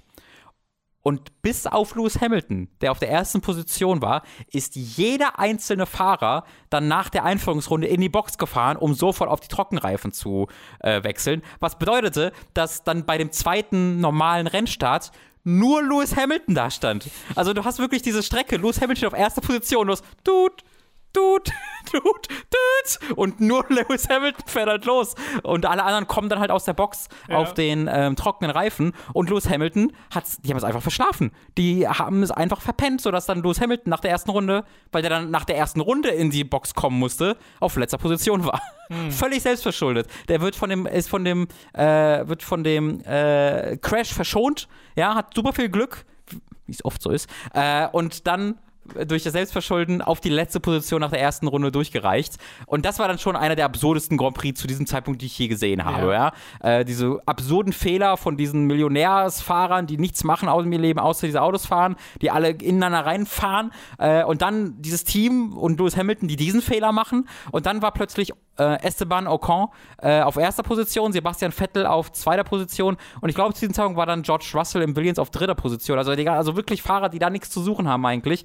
Und leider hatte George Russell dann noch ein Problem, weswegen er dann wieder auf die siebte Position, glaube ich, durchgereicht wurde. George Russell ist dieser Fahrer, der wahrscheinlich nächstes Jahr mit Hamilton im Mercedes fahren wird, einer der talentiertesten Fahrer im ganzen Feld. Seit drei Jahren im Williams, einem der, oder wenn nicht sogar das schlechteste Auto davor die Jahre, mhm. gefangen, hat in drei Jahren keinen einzigen Punkt gesammelt ähm, in diesem Williams. Äh, ganz viel Pech, ab und zu auch eigene Fehler, aber ganz unverdient. Der konnte in diesem Rennen tatsächlich endlich äh, zwei Punkte sammeln als Neunter. Äh, hat geweint deswegen tatsächlich, oh. ähm, weil er so glücklich darüber war, endlich. Äh, war ganz, ganz schön. Und dann hat, war dieses Rennen tatsächlich gar nicht so aufregend. Also Hamilton war halt aufregend, weil der sich quasi von hinten durchkämpfen musste und immer diese Funksprecher von wegen, oh, der Ab also ist ja richtig doof hier mit den Autos. Mein Auto fährt ja viel schlechter, weil der es nicht kennt. Der fährt immer vorne raus und war so, oh, ist ja mega doof. Warum fährt mein Auto so schlecht? Und dann, ja, weil du hinter Autos bist. Ach so, haha, ist ja also ist ja dumm, dass andere Leute das immer erleben. Ähm, konnte sich dann aber tatsächlich bis auf den dritten Platz vorkämpfen zum Ende. Hat also äh, diesen Vorsprung, also er ist jetzt Erster in der äh, mhm. Saison. Was halt ne, hat natürlich ein Geschmäckle, weil wo, durch wen wurde Verstappen auch jetzt wieder rausgekickt? Durch Bottas, ein anderer äh, Mercedes-Fahrer. Und ich habe gesagt, Bottas äh, Verstappen konnte noch weiterfahren, aber seine gesamte rechte Fahrzeughälfte war halt kaputt. Also der hat's noch, er konnte noch auf den zehnten Platz fahren von irgendwie noch 50, 15 übrigen Fahrern oder so. Ähm, hat noch einen Punkt bekommen. Äh, aber tatsächlich hatte dann äh, Hamilton sogar noch ein bisschen mehr Glück, weil Vettel wurde Zweiter. Also Ocon und Vettel sind quasi das ganze Rennen über einfach auf Platz 1 und 2 von hat gestartet und dann auch so ins Ziel gefahren. Und dann hat auch Ocon gewonnen, Vettel wurde Zweiter. Ähm, Vettel wurde aber disqualifiziert, hast du vielleicht mitbekommen dann. Gelesen, ja. Weil äh, zu wenig Sprit in seinem Tank war. Die müssen am Ende des Rennens ein Liter Sprit noch übrig haben, damit die das dann als Probe nutzen können, um zu testen, ob da das alles legal war, dass da keine Substanzen drin waren, die da nicht drin sein dürften, weil mhm. du ja mhm. durch verschiedene Mittelchen äh, das, den Sprit auch besser Kann machen könntest. Ja, ja, ähm, das müssen sie machen. Und da war, da haben sie nur irgendwie 0,3 Liter rausholen können und deswegen okay. wurde er disqualifiziert. Das ist noch in der, also gibt es immer noch Sachen, weil quasi, weil das Team sagt, da ist 1,5 Liter noch drin, unsere Pumpe ist aber kaputt. Das heißt, die kann das nur nicht die kann, die kriegt dieses, wir kriegen den Sprit gerade nur nicht raus. Aber da, der Sprit ist im Auto drin. Das ist ein mechanisches Problem, was verhindert, dass wir euch das geben können. Und das ist gerade noch, da wird jetzt dran gearbeitet, ob das wirklich so ist. So. Und äh, ist gerade Sommerpause, da haben die, das Auto ist gerade bei der FIA, die das jetzt kontrollieren kann. Also vielleicht kriegt das, Vettel das noch zurück. Das klingt auch wie so ein Ace Attorney Crossover, was wir dann machen können. Ja, ja, ja. ähm, und dadurch ist Hamilton dann ja jetzt, stand jetzt auch auf, sogar auf Platz 2 äh, mhm. vorgefahren und äh, hat acht Punkte Vorsprung vor Verstappen. Ähm, es gab noch krasse Bilder bei der Siegerehrung, weil äh, Hamilton ja ähm, vor einem Jahr unter Covid erkrankt ist und ein Rennen tatsächlich äh, verpasst hat äh, und äh, jetzt äh, das quasi damit begründet hat, denn auf der, auf dem, auf der Siegerehrung hat er richtig einen Schwächeanfall gehabt. Also der stand auf dem Siegertreppchen auf dem dritten Platz und man hat ihn wirklich durch die TV-Bilder hat man ihn sehr schwer atmen sehen und er hat er konnte seinen Pokal nicht hochheben, musste sich an Ocon festhalten zwischendurch, äh, der dann auch gefragt hat, ist alles gut so? Und, und, und, also der Bus, der musste wirklich dann so ein bisschen vom Shit, äh, von dem Siegertreppchen runtergetragen werden ähm, und hat das halt später damit begründet, dass er halt tatsächlich seitdem so mit Long Covid äh, tatsächlich Probleme zu haben scheint und ab und zu dann diese Probleme mhm. bekommt. Und das war echt, das war scary. Also zu sehen, wie dieser so durchtrainierte Mann, wie mhm. man nur mhm. sein kann, äh, dort einen, äh, nicht mehr fast stehen kann auf zwei Beinen ähm, und sein, seine Miene verzieht, äh, das war schon krass äh, und äh, hat das nochmal in Erinnerung gerufen, äh, dass das für jeden eine sehr ja, kritische Erkrankung sein kann. Lasst euch impfen, vielen Dank. Ähm, ja. Und das war Geht im Grunde. Halt nicht nur darum, nicht zu sterben, sondern auch generell die Krankheit nicht zu bekommen. Genau, genau. Und das war das Formel 1 Rennen. Jetzt gibt es Sommerpause ist gut für mich. Dann kann ich, äh, muss ich, äh, habe ich Zeit für andere Dinge, wie umziehen. äh, äh, und ich glaube, es sind vier Wochen, die jetzt Pause. Bin mir nicht ganz sicher. Äh, und da geht es dann weiter. Jetzt, also überraschend, nach, Verstappen hat sich ja mit viel Arbeit einen richtig guten Vorsprung rausgebaut und komplett ohne Selbstverschulden diesen Vorsprung komplett eingebüßt jetzt. Zwei Rennen hintereinander nur einen Punkt gemacht. Mhm. was frustrierend ist, weil halt ne, der Fehler ging immer von Mercedes aus und Hamilton war immer der, der davon profitiert hat. ist halt einfach, passiert halt im Sport. Äh, und ich äh, hoffe sportlich gesehen, dass Verstappen sich fangen kann. Mhm. Ähm, ich kann aber auch, also ich, ich gönn's irgendwie so noch Hamilton, weil Hamilton einfach ein cooler Typ ist. Und halt der Gedanke hat, so, so zu sehen, wie er da mit äh, schwer atmend steht und vorher dann zwei Stunden dieses Rennen gefahren hat und irgendwie mhm. von letzter Position mhm. auf den zweiten, beziehungsweise auf der Strecke auf den dritten Platz noch vorgefahren ist, war sensationell. Ähm, ja, war, war, war ein schönes Rennen. Alonso hat eine ganz, ganz, ganz hervorragende Arbeit geleistet, hat irgendwie Hamilton fünf Runden hinter sich gelassen. Der hatte seinen 40. Geburtstag, Alonso, und äh, fährt äh, wie zu seinen besten Tagen gerade, was ganz, ganz, ganz viel Spaß macht, sich anzugucken. Ist eine tolle Saison. Ist einfach wirklich eine tolle Saison. Konnte niemand also, mitrechnen. Ich wollte gerade sagen, ich weiß ja noch, wie es beim letzten Mal war. Da mhm. war es sehr so dieses, ja, ja, jetzt ist das passiert, also wie immer. Ja. Und bisher äh, wirklich fast jedes Rennen. Genau, bisher passt das ja deutlich besser. Ja, auf jeden Fall. Okay, schön. Dann soll es das gewesen sein mit Robins famosem Formel 1-Fest. Sehr schön. Ihr könnt uns unterstützen auf patreon.com und steady.de würden wir uns sehr darüber freuen. Ab 5 Euro erhaltet ihr dazu Zugriff auf alle exklusiven Inhalte. Ab 10 werdet ihr zu Feedback-SupporterInnen und könnt an Votings teilnehmen und eure Fragen kommen bevorzugt im Feedback-Podcast ran. Und ab 25 werdet ihr zu Podcast-ProduzentInnen und werdet namentlich hier im Podcast erwähnt. Wir bedanken uns jetzt nämlich bei den folgenden Podcast-ProduzentInnen. A. Der Anfangsadler, Michael Noritz-Wolf, Jan Lippert, Ejenias, Mike Reichel, Gunnar Hildebrand, Chipza, Christian Hühndorf, Donathan Styles aka Don Stylo, Dopsy, Fure96, Fusselfrei Deluxe, Hauke Brav, Higa Diga, Kumi, Lennart Struck, Markus Ottensmann, McLavel 008, Michael, das Mittelmammut, Mattkipp, Numimon digitiert zu Oliver Zirfers, Poki Spidey aka der Weihnachtsdrache, Raun, Ralle, Rick O, Simon Dubicai, The Nerdus Maximus, Tommy88088, Zavex, Zero Keim, Zombie und Tss, die Schlussschlag.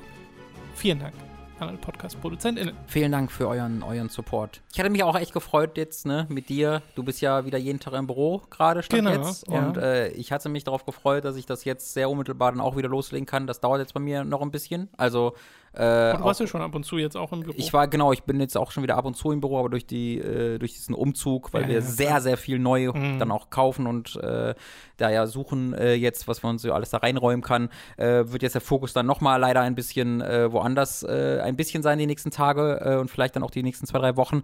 Aber ich freue mich sehr darauf, dann äh, demnächst wieder mit dir Yes. hier äh, wie, mich wieder einzufinden und ich glaube, da wird dann auch wieder Hook so ein bisschen Genau. äh, hoch, also nicht, nicht, ist ja nicht runtergefahren, aber äh, auch äh, mit in Form von Livestreams und so und äh, äh, Videos, Lass da uns mal freue ich mich sehr drauf. Ich habe gerade Angst, dass du Sachen ankündigst. Nee, also ich habe ich hab nichts äh, anzukündigen da konkret, aber ich freue mich einfach darauf, äh, diese Arbeit wieder so ein bisschen so wie früh, wie vorher anzugehen. Genau, ich habe halt einfach gemerkt, dass äh, ich so aus dem Homeoffice dann auch ra raus wollte und ja jetzt Ja, auch genau. gedank, äh, bedenkenlos raus konnte. Und äh, das äh, tut mir gerade sehr gut, beziehungsweise macht mir auch einfach sehr viel Spaß. Mhm. Und im nächsten Feedback-Podcast würde ich sagen, können wir da auch noch mal ein bisschen näher drauf eingehen, auch was hier so im Büro passiert ist und so, äh, weil wir ja ein bisschen was äh, geupdatet haben.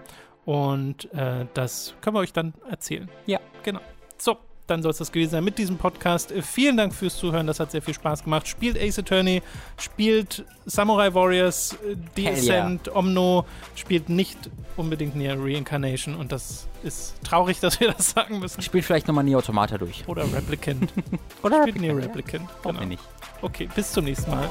Tschüss.